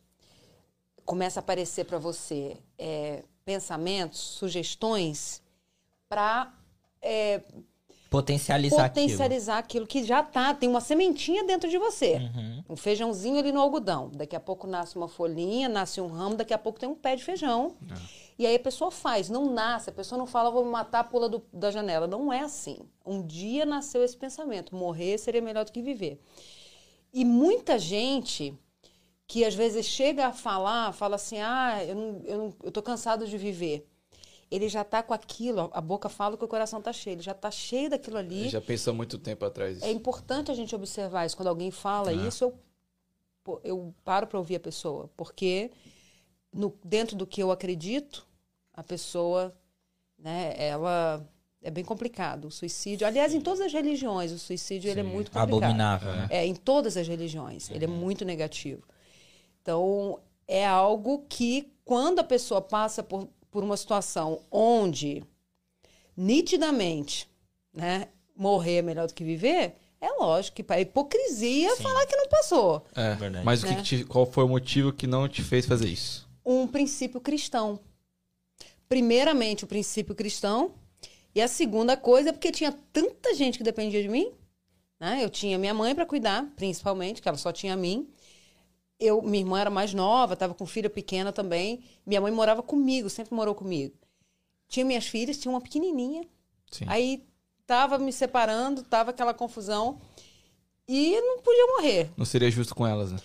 Não, não tinha, não tinha como morrer. É. Tem quando você fala assim, não, pô, não posso viajar porque eu tenho muita coisa pra fazer. tipo, não Como é que eu dá vou viajar pra- pra não voltar? Sim, sim, é. é. Não tinha como morrer, não tinha. E, e aí também, né, tinha um princípio, apesar de eu não estar levando como prioridade naquele momento a, a, a minha religião, vamos dizer assim, né, eu tinha um princípio cristão, né, Sim. de que estaria errado fazer isso. Então, ainda que não fosse o que eu estava passando, eu não creio que eu tivesse coragem, não creio. Mas o que acontece? A pessoa, quando entra num quadro depressivo, começa a surgir vários outros problemas. Então, o- é como se o, o- a, a própria mente da pessoa, né, o corpo, ele give up.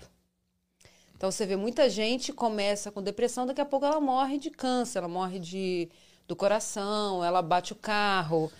Muita coisa acontece, mas porque ela mandou essa mensagem, olha, eu É. cansei. O efeito placebo reverso, É né? ve- É, reverso. eu costumo dizer que aquilo que você foca cresce. Exato. Então, se você focar na doença, mano, pode ter certeza que daqui a pouco ela Exato. aparece na sua frente. Exato, exato. Eu, eu costumo dizer isso porque é a verdade. É o que você falou sobre o Tesla, por exemplo. Se você Exato. falar, eu vou ter um Tesla, pronto. Pronto. É Todo isso. mundo tem. Dá nem vontade de ter mais. Exatamente. Agora É. só tem Tesla na rua, não é possível. Isso se encaixa no negócio que você falou da tia da sua mina, que morreu com câncer depois de três meses. Depois de três Talvez se ela não tivesse descoberto o câncer, ela viveria mais. Exato. Aham. Por isso que eu falo, eu não vou no médico pra saber de. Não, aí, aí também é foda.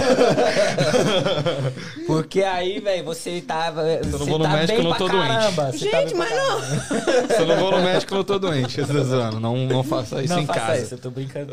Não façam isso em casa. É, velho, porque isso. é só mentira da televisão. É, mentira. Você não faz isso. É, vá ao médico. Ô, ô, Flávia, agora eu quero falar um pouco mais de business mesmo. Uhum. Que você tem um, um- uma coisa muito interessante que eu não vejo muito que é você aceita visto de estudante. no, no- na Isso é top. Eu Isso acho é isso muito muito top. bom, mano. Cara, pensa naquela pobre daquela menina. Que saiu lá de onde eu saí, que ninguém sai de lá, né? É Só- muito é. difícil. É, alguém é da- muito difícil. Aqui desse lugar. é. Cara, um business que pode trazer pessoas do Brasil legalmente, família. Mano, isso é muito pode grande. Cara, isso é muito Isso é louco. muito grande, mano. Quando isso aconteceu, que eu dei entrada, foi assim, uma dona de um spa chegou lá pra mim e falou, eu, tô, eu preciso de meninas, só que elas é, precisam estar legais. Eu legalizo elas e tudo, porque se um spa se disponibilizar a legalizar a pessoa quando ela se forma, a pessoa se legaliza, né? Ah, que legal. É, o spa pode assinar pra pessoa. Que massa. E ela gostava de. tra- Ela era brasileira, gostava de trabalhar com brasileiras. E ela legalizaria. Só que a pessoa tinha que estar. tinha que fazer o curso e tinha que estar legal. E não dava tempo de fazer o curso. Uhum. Enfim. E ficar legal ao É, mesmo enfim. tempo. Aham. Aí ela me perguntou se eu não tinha um visto estudante. E eu, assim, na hora, pensei, poxa, isso foi logo quando eu comecei. Falei, impossível pra mim, né? Agora, não é uma coisa que eu vou Fácil conseguir. assim, não, aham. não vou conseguir isso. Acessível. né? Aí demorei um ano mais ou menos pra aplicar. Aí apliquei. Aí Dei você entrada aplica pra imigração. pra imigração. É. Entendi. Peguei um advogado, apliquei e. Aliás, nem peguei o advogado. Fiz eu mesma a aplicação e entrei num processo. Isso Depois. é interessante você falar sem te cortar. Uhum. Pro, pra rapaziada que tá em casa, ah, processos aqui você mesmo pode aplicar pros Exato. processos. Você não precisa exatamente de advogado. Se você entrar no site da imigração, ele tem lá passo a passo o que você precisa fazer pra aplicar pra algum visto ou pra resolver alguma coisa. Isso é muito legal. É, extensão de visto já fiz para várias pessoas. De visto não, extensão de permanência, né? Uhum. Sim. É super fácil. Você É. entra lá e faz a extensão de, da permanência. Você faz muita coisa para fazer lá. Dá pra Quase tudo fazer. dá pra fazer lá. Uhum. Aliás, muita coisa para resolver, né? Eu sempre resolvi. É outra coisa. Quando eu cheguei aqui, ah, mas não pode. Por que, que não pode? Deixa eu ir lá ver se não pode mesmo. Ah, não pode estudar. Eu falei, por que, que não pode? Você não fala inglês. Eu falei, mas é lá que eu vou aprender a falar. É, exato, é, isso. Tradutor, Aí pô. cheguei lá, eu lembro só da, assim, de como as pessoas ficaram bravas comigo. Eu não faço ideia de como foi minha comunicação, porque foi muito quando eu cheguei. Eu cheguei em 2000, em 2004 eu já fui na Bunker Hill para me matricular. Cheguei lá e falei, não sei como que eu falei, porque eu não falava quase nada de inglês, e para me matricular e consegui me matricular. E fiz várias classes de inglês, porque eu, eu também não gosto de perder tempo, né? É uma característica que eu é, sempre tive também. Eu não gosto de perder tempo. Então, eu pensei, ao invés de fazer um curso de inglês, já vou fazer um curso de alguma coisa e vou ser obrigada a aprender inglês. É, aprendendo. E aí, me matriculei lá e fui estudando lá dentro. E, e sempre tive esse pensamento, mas por que, que eu não posso, né? Só que aí, é, fiz a, a... Preenchi a aplicação e tudo com a imigração, demorou pra caramba. Aí consultei, fiz uma consulta com o advogado para saber se eu tinha feito alguma coisa errada por causa da demora. Ele falou, não, isso aí é um processo de 10 anos. Nossa. É, é, demora. Isso aí demora muito. É uma legalização. É Uma deixar legal- lá mas e é, né? Mas esquece. É ma- mais do que isso, você vai legalizar Há muita gente. outras pessoas, é. Então a empresa tinha que provar muita coisa, aquela coisa toda. Aí saiu, com oito anos que eu tinha aplicado, saiu. Quando saiu, eu nem acreditei. Falei, cara, vai ser muito mudar, foda, né? vai mudar a vida das pessoas. Muito legal isso. E muito que, legal. e que requisitos essas pessoas precisam ter pra vir pela sua Tem que escola? provar para a imigração que elas não estão vindo para trabalhar e para morar e estão usando isso só como desculpa. Elas estão vindo para estudar, tá? elas podem trazer família, mas elas têm condições de morar no Brasil, elas têm condições de pagar o curso, elas têm que comprovar uma renda. Entendi. No cada curso tem uma renda diferente que ela tem que comprovar. A gente envia o PDF para a pessoa com todas as informações. Ela Aham. envia um e-mail para a gente, a gente envia o passo a passo. Ela Isso do Brasil. do Brasil. Ok. Do Brasil. Daqui também tem jeito. Mas quem está no Brasil ainda não veio, ela envia um e-mail para a gente, a gente envia o passo a passo para ela. Ela vai juntar a documentação, mandar para a gente. A gente que vai emitir o I-20 dela. Nós que emitimos o I-20. Com esse documento, ela vai na imigração, né, no consulado, lá no Brasil mesmo. E ela vai pedir o visto isso dela. visto. Ela vai pedir né, o visto. Ah, ok, ok. Aí, no momento da entrevista dela, que ela tem que provar que ela está vindo para estudar. Entendi. E aí vem com o visto de estudante e vem o marido, vem os filhos, quem quiser vir, vem junto.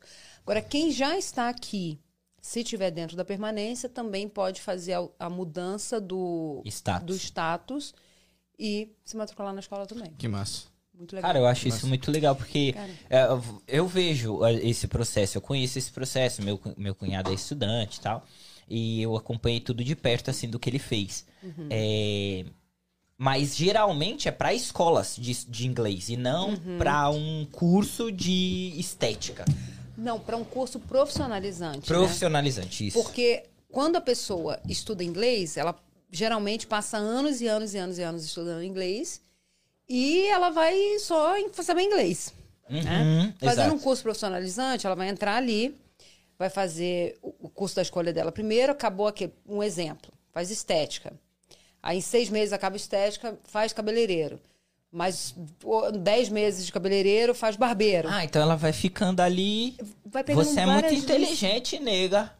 Porque você fez um ciclo no negócio onde eu posso ficar ali dois, três anos ou mais. Sabe o que, que a gente pediu ao, ao Estado e a gente conseguiu? Hum. A gente conseguiu aumentar a carga horária do curso. Sim. Porque a gente entendeu que a pessoa, para permanecer na escola, ela para permanecer com o visto, né, com a- o status, ela precisava permanecer na escola. Então, o que a gente fez? A gente pediu a aprovação do Estado, e nós temos essa aprovação do Estado para ministrar cursos de estética de 900 horas, ao invés de 600, que é o, o Estado exige 600. Nós temos autorização para ministrar cursos de 900. Barbeiro e cabeleireiro são mil, a gente pode Aplicar fazer pra mais. 1.500. A gente já está aprovado para isso. Então, a Prorrogar. pessoa... É, porque a pessoa quer o quê? Um curso mais longo para ela ficar sim, aqui mais tempo. Sim, sim. Porque quando ela muda de curso, ela tem que provar tudo de novo, mesmo aqui. Ah. Então, aqui é mais fácil, mas ela tem que provar, Provar tudo de novo. renda, É, provar tudo provar de tudo novo. de novo. Então, ela quer permanecer no mesmo curso, na mesma aplicação por mais tempo, que é mais fácil, né? Sim, sim. E, e Flávio, é, a pessoa, vamos supor, a pessoa acaba o curso, faz as horas, né? Cumpre as horas. Obrigada. E ela, ela, po- ela pode exercer a função dela aqui? Ou só se algum salão ou alguma empresa assinar pra ela? Olha, poder não pode, né? Porque para ela trabalhar aqui, ela teria que ter o, o work permit, Aham. né? autorização de trabalho. A não ser que ela, algum salão ou spa, Assine assine pra para ela. ela. Quando sair, ela tiver o work permit, ela pode trabalhar. Mas o que acontece é que ela tem uma licença profissional que ela pode tirar com o TIN number. Qualquer pessoa pode tirar com o TIN number. Ela leva um ID com foto, a gente dá uma carteirinha para ela da escola que tem foto também. Ela faz a prova do estado, isso é legal, tá? Isso não é nada, é, vai lá e finge que. Não, eles aceitam o TIN number. Então ela consegue a licença profissional. Pensa. Que Cara. da hora. Cara, mesmo que a pessoa vá embora Putz, pro Brasil. massa, brother. Sim, ela já vai com Massachusetts é conhecido pelo quê? Pelas universidades, né? As melhores É, escolas do estão mundo, aqui. né? MIT, Harvard, Flávia Leal. Flávia Leal, exato. Tá tudo aqui. Então a pessoa vai embora pro Brasil com uma licença que tem que passar numa prova, tá? Sim. Ela tem que passar numa prova teórica e numa prática, Olha lá. né? Olha. Então ela tem uma licença de na área de beleza no estado de Massachusetts. Currículo, né? Ficou, poxa. Então É. ela pode exercer no Brasil com o seu, com o seu diploma. Pode, ele Pode. é válido em qualquer lugar do mundo. Só que no Brasil ele é um curso técnico, aqui também. Ah, ok. Mas aqui não tem a faculdade de estética, no Brasil tem a faculdade. Ah, Então ela tem um curso como se fosse do Senai, do Senac. Né? Senac, E Senai. que aham. curso, né, mano? Que curso, né? que Aquela- E outra, você, você. Aí, rapaziada, pra você que tá aí no Brasil, Tá tá, moscando. assistindo, quer vir pros Estados Unidos, legalzinho e tal, fazer um curso profissionalizante, trabalhar na área da beleza. Se você mesmo já trabalha, procura a Flávia Leal, velho. Não existia na minha época, não, tá? Então. Porque na minha época a gente vinha só, só tinha do. Me falaram, quando eu cheguei, me falaram assim, eu falei, e aí, como é que é o negócio aqui? Ó, você tem duas opções. É, uma é limpar a casa. Eu falei, poxa, limpar a casa não. Eu falei, não, qualquer coisa menos limpar a casa. Ou cuidar de criança. Eu falei, limpar a casa é como mesmo? Me explica. É bem assim.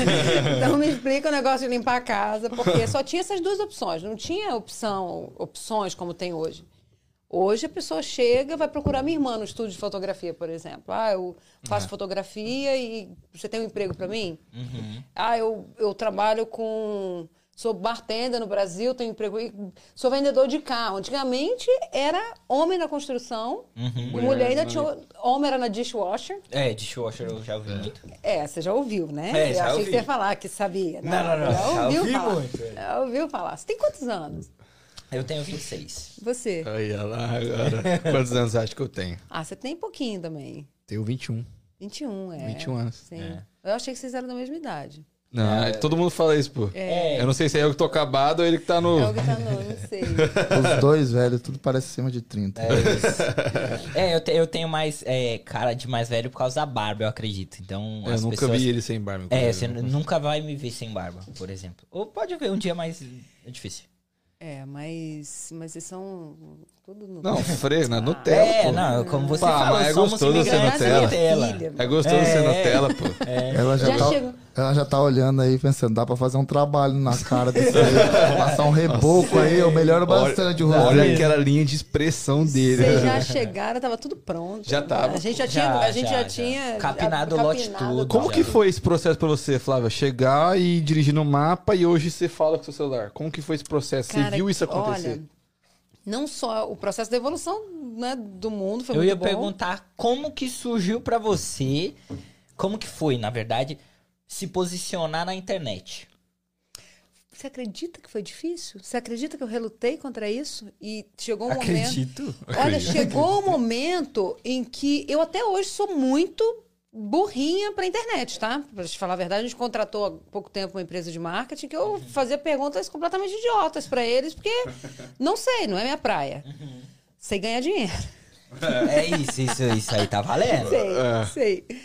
Mas existem coisas que não sei, tudo bem, né? Também hoje a gente está muito no- nessa onda de que todo mundo tem que saber fazer tudo. Não, você contrata pessoas que Profissionais, que sabem, né? profissionais que sabem. Por isso que cada um tá na sua área, cada um tem que se Exato. especializar na sua área. Yep. E cada um tem que saber muito bem da sua própria área. E aí um contrata o outro e dá tudo certo. É o que a gente faz aqui.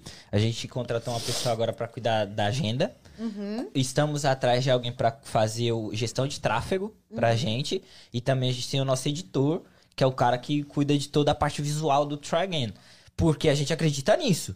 Cara, eu não tenho tempo de entrar em contato com a Flávia Leal. Eu só sa- sei, só trouxe fruta, Flávia, porque a- alguém fez esse trabalho pra mim, tá ligado? É, e a aguinha Ah, ela gás. gosta de fruta, ela gosta de. Ok, vai ter isso. Mas é o que você falou, é cada um na sua área, mano. Cada um no seu quadrado. É isso. Né? Se eu não sei, por exemplo, existem. Ontem me perguntaram no, outro no, no Em Casa. No caso. É, você sabe tudo que é ensinado na sua escola? Não. Não, claro que não. Né, os tratamentos mais antigos, que eu, eu fazia muito curso no início, mas desde o início eu nunca fui professora na minha escola. E olha que eu queria ser professora, né? Você viu que lá atrás. Exato. Eu criei a escola porque não deixaram eu ser professora. Eu fiz igual você, né? Que fez um podcast porque ninguém te chamou. Tá ligado? É dono da bola. Eu vou abrir uma escola, quero ver se eu não vou dar aula na escola. é, é. Nunca dei, porque não dá. Ministrei classes, né, curtas. E quando faltava um professor, eu tinha licença de professora para dar aula. Amo, amo. Só que eu quero que os meus alunos tenham o melhor. E eu não vou ser a melhor professora porque não é o meu trabalho. função. Entende? Se eu for para dentro da sala de aula é, dar aula, a escola vai né, virar de cabeça para baixo, porque não é essa a minha função. Cada um tem que descobrir a, a própria função e trabalhar na própria função. E aí acontece muito aquela coisa de os, o- os inteligentões tal, falar assim, ai, eu sei mais do que é. E graças a Deus por isso, né? Graças a Deus por isso. Um, né? Quem trabalha, por exemplo, o pessoal que você contratou, eles têm que saber muito mais do que você mesmo. Porque se você soubesse muito mais do, Daquela daquela, área, área ali, tá você fazendo estaria trabalhando naquela área lá. Sim. Né? Então eu penso muito assim. Eu, eu contrato os melhores professores. Os professores são feras. A minha equipe, ou equipe, viu? Ou equipe, Não, ou, você ou tem uma mulher. Como que é o nome da mulher? É assessora, sua assessora. É Alô? Andresa Moon? Não? Não, não, não, não. confundi. Eu acho que é a Lu. Luciane Orcel? É. Isso. Essa mulher é embaçada, hein? Essa mulher aí, ela manja. Não, ela, ela, ela faz a divulgação, não faz? Essa mulher riba. Sim. Ela, ela querendo ou não, ela é a cara da Flávia Leal ali. Porque a Flávia sim. Leal não tá ali. E ela fala muito bem. Sim. Ela fala com Você já, autoridade, viu, você já viu o currículo daquela menina? Não. então dá uma olhada. Trabalhou em não televisão, vi. é, Ah. é, redação. Agora tudo faz sentido. É, ela é Tudo. feríssima, ela é fera. Sim. Muito. Porque eu- Foi professora universitária. Ah, então. É, É, não, ela é fera. por isso, Ela por é isso. fera. ela é Porque fera. ela se posiciona muito bem. Ela, ela. Eu estudo muito essa questão de marketing. é, eu sempre tô bu- atrás. Eu até ia te fazer uma pergunta que é: você estuda os seus concorrentes ou não? Não ou a Leal não tem concorrente? Olha, é, no início, quando eu comecei, eu não pensei em nada disso. Nada Uhum. disso. Eu só pensei naquela turma que precisava tirar licença e eu ia abrir a escola, a situação ali não deu certo, não pensei em nada. Uhum. No decorrer do caminho, as pessoas que eu contratei começaram a chamar minha atenção para isso. Até esse pessoal que eu contratei recentemente chamou muita atenção quanto a isso, no que a gente pode melhorar, no que a gente pode fazer para ficar melhor. Sim. Mas, cara, assim, até, sei lá, três anos atrás, eu não sabia que, que eram nada de. De marketing, essas de coisas. é, e não foi assim que a gente cresceu. A gente cresceu por causa da intenção pela qual o business foi criado. Entendi. Ele não foi criado para eu ficar rica. Uhum. Tanto que eu não fiquei rica através desse business. Uhum. Eu, eu criei esse business com um propósito, que eu fui descobrir isso down the road. Não foi, é, ah, vou montar uma empresa para ajudar as pessoas. Não, Uhum. não. Naquele momento ali não, não era assim. Mas a intenção pela qual você inicia o seu negócio é muito importante para saber se ele vai dar certo ou não. Então, assim, por muitos anos, é, não tinha pesquisa de nada. De nada. Não, É, não, teve eu, eu nada. pergunto porque, por exemplo, nós aqui estudamos nossos concorrentes, o que ele tá deixando é de super fazer, certo, o que é não legal. faz, o que eu posso melhorar. Mas não no sentido de, ah, isso aí tá uma merda. Não. Não, isso é muito certo. Melhorar o meu, É, né? Por exemplo, planejamento, fazer um business plan, eu não fiz nada. Fiz nada. Então, foi, é. foi abrir e deu tudo certo. Mas muito pelas suas condições também, né? Quando você abriu, você não tinha tempo Exatamente. e cabeça pra Cara, fazer tinha- e nem isso. sabia. É. Não sabia, não tinha a menor noção do que era o que, o que eu fui descobrir depois. Sim. E quando eu descobri, já tinha dado certo. É isso. Sim. É isso. É, mas não, não recomendo, né? Eu recomendo que a pessoa comece direitinho, mas o principal que eu recomendo que as pessoas façam é que elas procurem dentro delas qual é a intenção. Por que eu estou fazendo o que eu estou fazendo? Para quê? Né? Eu vou passar noites em claro e tudo mais, eu vou me dedicar ao máximo. Mas qual é a raiz da minha intenção? Sim. Por que, que eu estou fazendo isso aqui? Isso é muito importante. Quando a pessoa tem isso definido, aí não, não faz muita É, diferença. é. né? É. Não Você, faz. você- você falou no começo que a gente, você falando, a gente consegue enxergar isso em você, que você é uma pessoa que pensa muito alto, pensa muito grande, né? Você é muito ambiciosa. E você falou no começo que as pessoas olhavam pra você e falavam, ah, você sonha muito grande, sonha muito alto. Você não enxerga, a gente bate muito nessa tecla aqui, que o brasileiro tem meio que esse problema. De sonhar muito alto? Não de isso, de é, ridicularizar quem Tem, sonha alto. tem. Tipo assim, você não pode ser foda, entre aspas. Você vê. tem que ser humilde. A nossa, a nossa raça é a raça mais desunida que tem aqui nos Estados Unidos. Tem associação de tudo. De brasileiro, É verdade. quando tem, não dá certo. Né, Você vê é, clube de português, clube de italiano, é de verdade. Irish, de, de tudo, de brasileiro não tem. Entende? É um- nós somos um povo desunido. Não sei nem se tem jeito, para falar a verdade. Não sei se tem jeito. Agora, eu acho que um dos meus maiores segredos, tá? Que não é segredo, que minha vida é, é aberta, mas o que me ajuda muito é que eu sou muito distraída, para te falar a verdade. Eu sou muito, acho que por causa. Acho que eu tenho um grau de déficit de atenção, devo ter. Eu sou muito distraída. Eu, não, eu foco no que eu tenho que focar e eu não percebo muita coisa que acontece. Então, eu, eu olho para o foco. Mas isso né, é a bom. questão. Isso é bom Isso é bom demais. demais. Muito bom, é. Quer ver uma coisa que acontece muito comigo? Minha irmã é muito engraçada. Minha irmã sempre foi. Ela Pode era mexer o baixinha. microfone, tá, Pode, batendo, faz um barulhão, Não. não. Não, não. A minha irmã sempre foi aquela baixinha arretada, né? Uhum. E eu sempre fui a plena. A plena, não gosto de conflito, me arrumava direitinho, meu cabelo era louro natural. Eu era aquela pessoa que eu tinha cara de metida, tinha jeito de metida, apesar de gostar de pessoas, mas eu era muito mais reservada. Minha irmã era da galera, que não sei o quê. Ela já até me defendeu de uma briga na- numa escola pública que eu estava estudando. Eu tinha acho que uns 12 anos. Aí, rapaziada, a Flávia Leal Gente. briguenta. Olha isso. É. Eu na escola, eh, a menina queria me bater. Aliás, ela, ela veio pra cima de mim pra me bater no dia seguinte. Minha mãe foi na escola comigo e minha irmã tinha três anos. Foi com a gente, né? Aí eu morrendo de vergonha de verem minha mãe lá, porque eu não queria que minha mãe fosse, porque, poxa, chamou a mãe, né? Apanhou, chamou a mãe. Sim. Minha irmã, na hora que abriu o portão da escola, minha irmã já entrou assim, só me mostra o que é! só me mostra! Eu, só me mostra! Desse tamanhozinho, no- desse uns peteleco Sim. ela caía. E ela é assim até hoje. E eu sou do jeito que eu sou até hoje. Eu sou muito desli- desligada. Então, às vezes, uma pessoa fala alguma coisa de mim ou, ou- ou faz alguma coisa e eu esqueço. Cara, eu esqueço, acredita? Aí minha irmã fica assim, como é que você esquece? Bom, Isso é muito bom. Isso é muito bom. Cara, isso é muito bom. Isso é muito É, bom. é, ah, assim, eu perguntei dos concorrentes, não que você deva se importar, Uhum. porque você, querendo ou não, já tá muito grande. Uhum. Só que o nosso exemplo, eu vejo o concorrente porque eu consigo identificar o que eu posso melhorar no meu. E eu acho que isso é importante em qualquer Uhum. Mas business. O meu conselho é: é legal sim, mas, é, por exemplo, o, né, o Jota tem um podcast O agora que chama. 100. aham.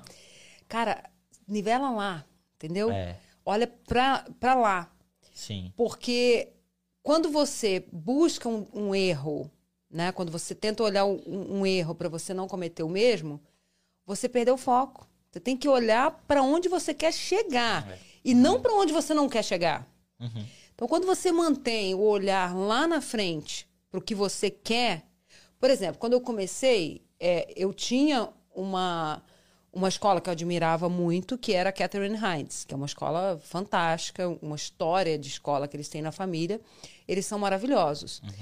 Eu me, me espelhei muito neles. E na Dani Sanz também, que é da Make Up Forever. Eu fui para Paris conhecer a Dani Sanz. Caraca. Cara, eu Caraca. consegui conhecer ela. Que legal. Cara, eu entrei lá, eu fui fazer um curso na Make Up Forever, porque eu queria me espelhar nela, no que ela fez. Ela criou uma linha de maquiagem, ela tinha uma escola de maquiagem, e era o passo que eu estava seguindo. Cara, eu fui para Paris, fiquei lá um mês, estudando na escola dela, Caraca. e desde que eu cheguei lá, eu já falei por que, que eu estava lá. Olha, eu, eu, é, gosto de ensinar maquiagem, eu tenho uma escola e eu sou sua fã. E eu falava para todo mundo, onde eu podia falar, eu falava para todo mundo. Eu sou fã dela, eu sou, ela é maravilhosa, eu quero ser igual a ela. Que legal. Fui lá e consegui conhecer ela pessoalmente e, e me espelhei muito nela. Então, o, ide, o, o correto é a gente nivelar por cima, né? A gente sim. é, É, focar no Talvez que se a gente você quer. focar muito no erro dos outros, você acaba perdendo o propósito outra, seu, você né? vai focar no erro dos outros, você vai ter muito mais, entendeu? É. Se você for pensar assim,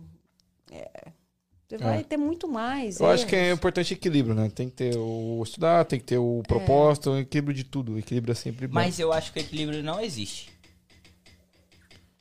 Eu, eu acho que é o que você falou. Ah, foca, foco no progresso. Foca onde você quer chegar, realmente. Só que se você focar muito, não existe o equilíbrio nisso, porque você vai desfocar de alguma outra coisa. Eu acredito nisso, eu posso estar errado, claro. Mas eu não acredito que o equilíbrio exista. Eu, é, foi até um debate que eu fiz com a minha esposa esses dias. Falei, cara, você acredita que exista, Flávia, o, o, o, o equilíbrio? É difícil responder essa pergunta, né? A gente tem que pensar bastante. É eu, difícil. eu acho que não, exatamente pelo motivo que eu falei. Se você foca demais em alguma coisa, tem outras coisas importantes acontecendo nas laterais que você não vai deixar Agora, eu vou te passando. falar uma coisa. É, eu acho muito é, importante a pessoa quebrar o pau mesmo em termos de trabalho. Você está começando um negócio, esquece que existe sono, esquece a tua cama, esquece a tua cama, esquece teus planos pessoais, esquece viagem, esquece até filho, marido, esposa. Se você quer de fato, você vai ter que se dedicar de fato. Ah. Você vai ter que se dedicar 100%. Primeira vez que eu vejo alguém falando isso. Esquece. esquece. Porque se você não focar no que você realmente quer, no que você tá, cara, visualizando, assim, você sabe onde você quer chegar. Se você começar a olhar para o lado, ah, porque aí começa, ah, porque você não fica em casa, ah, Isso. porque você só pensa em trabalho, ah, porque isso aí não vai dar em nada, Ouça. porque lá na frente você vai ver que não vai dar em nada. Não, aí o que acontece? Você nem vai e você não consegue resolver o problema. Não tá lá nem aqui. Então, ou você vai, ou você não vai. Uhum. Porque ficar nesse. Vai e né, vem. você- não dá. é, você. É como se você tivesse amarrado numa mola. Né? Aquela mola lá do fundo do poço. Uhum, E você tá lá amarrado. E você fica tentando ir, colocando toda a força, mas não vai, não vai. É, é treinar a mente, igual guerra, né? É. Você vai. pra- é igual guerra. É, você vai para matar ou morrer. Ou você. E coloca 100% do seu foco, 100% da sua força, 100% da sua fé, principalmente, né? A ordem está invertida aqui. Da sua fé em Deus. E vai, se esse é o seu propósito. Agora, se você pensa assim, não, é, eu não quero estresse, eu não quero é, crítica, eu não quero ser odiado por alguns, eu não quero que atirem pedra em mim. Então não vai, cara.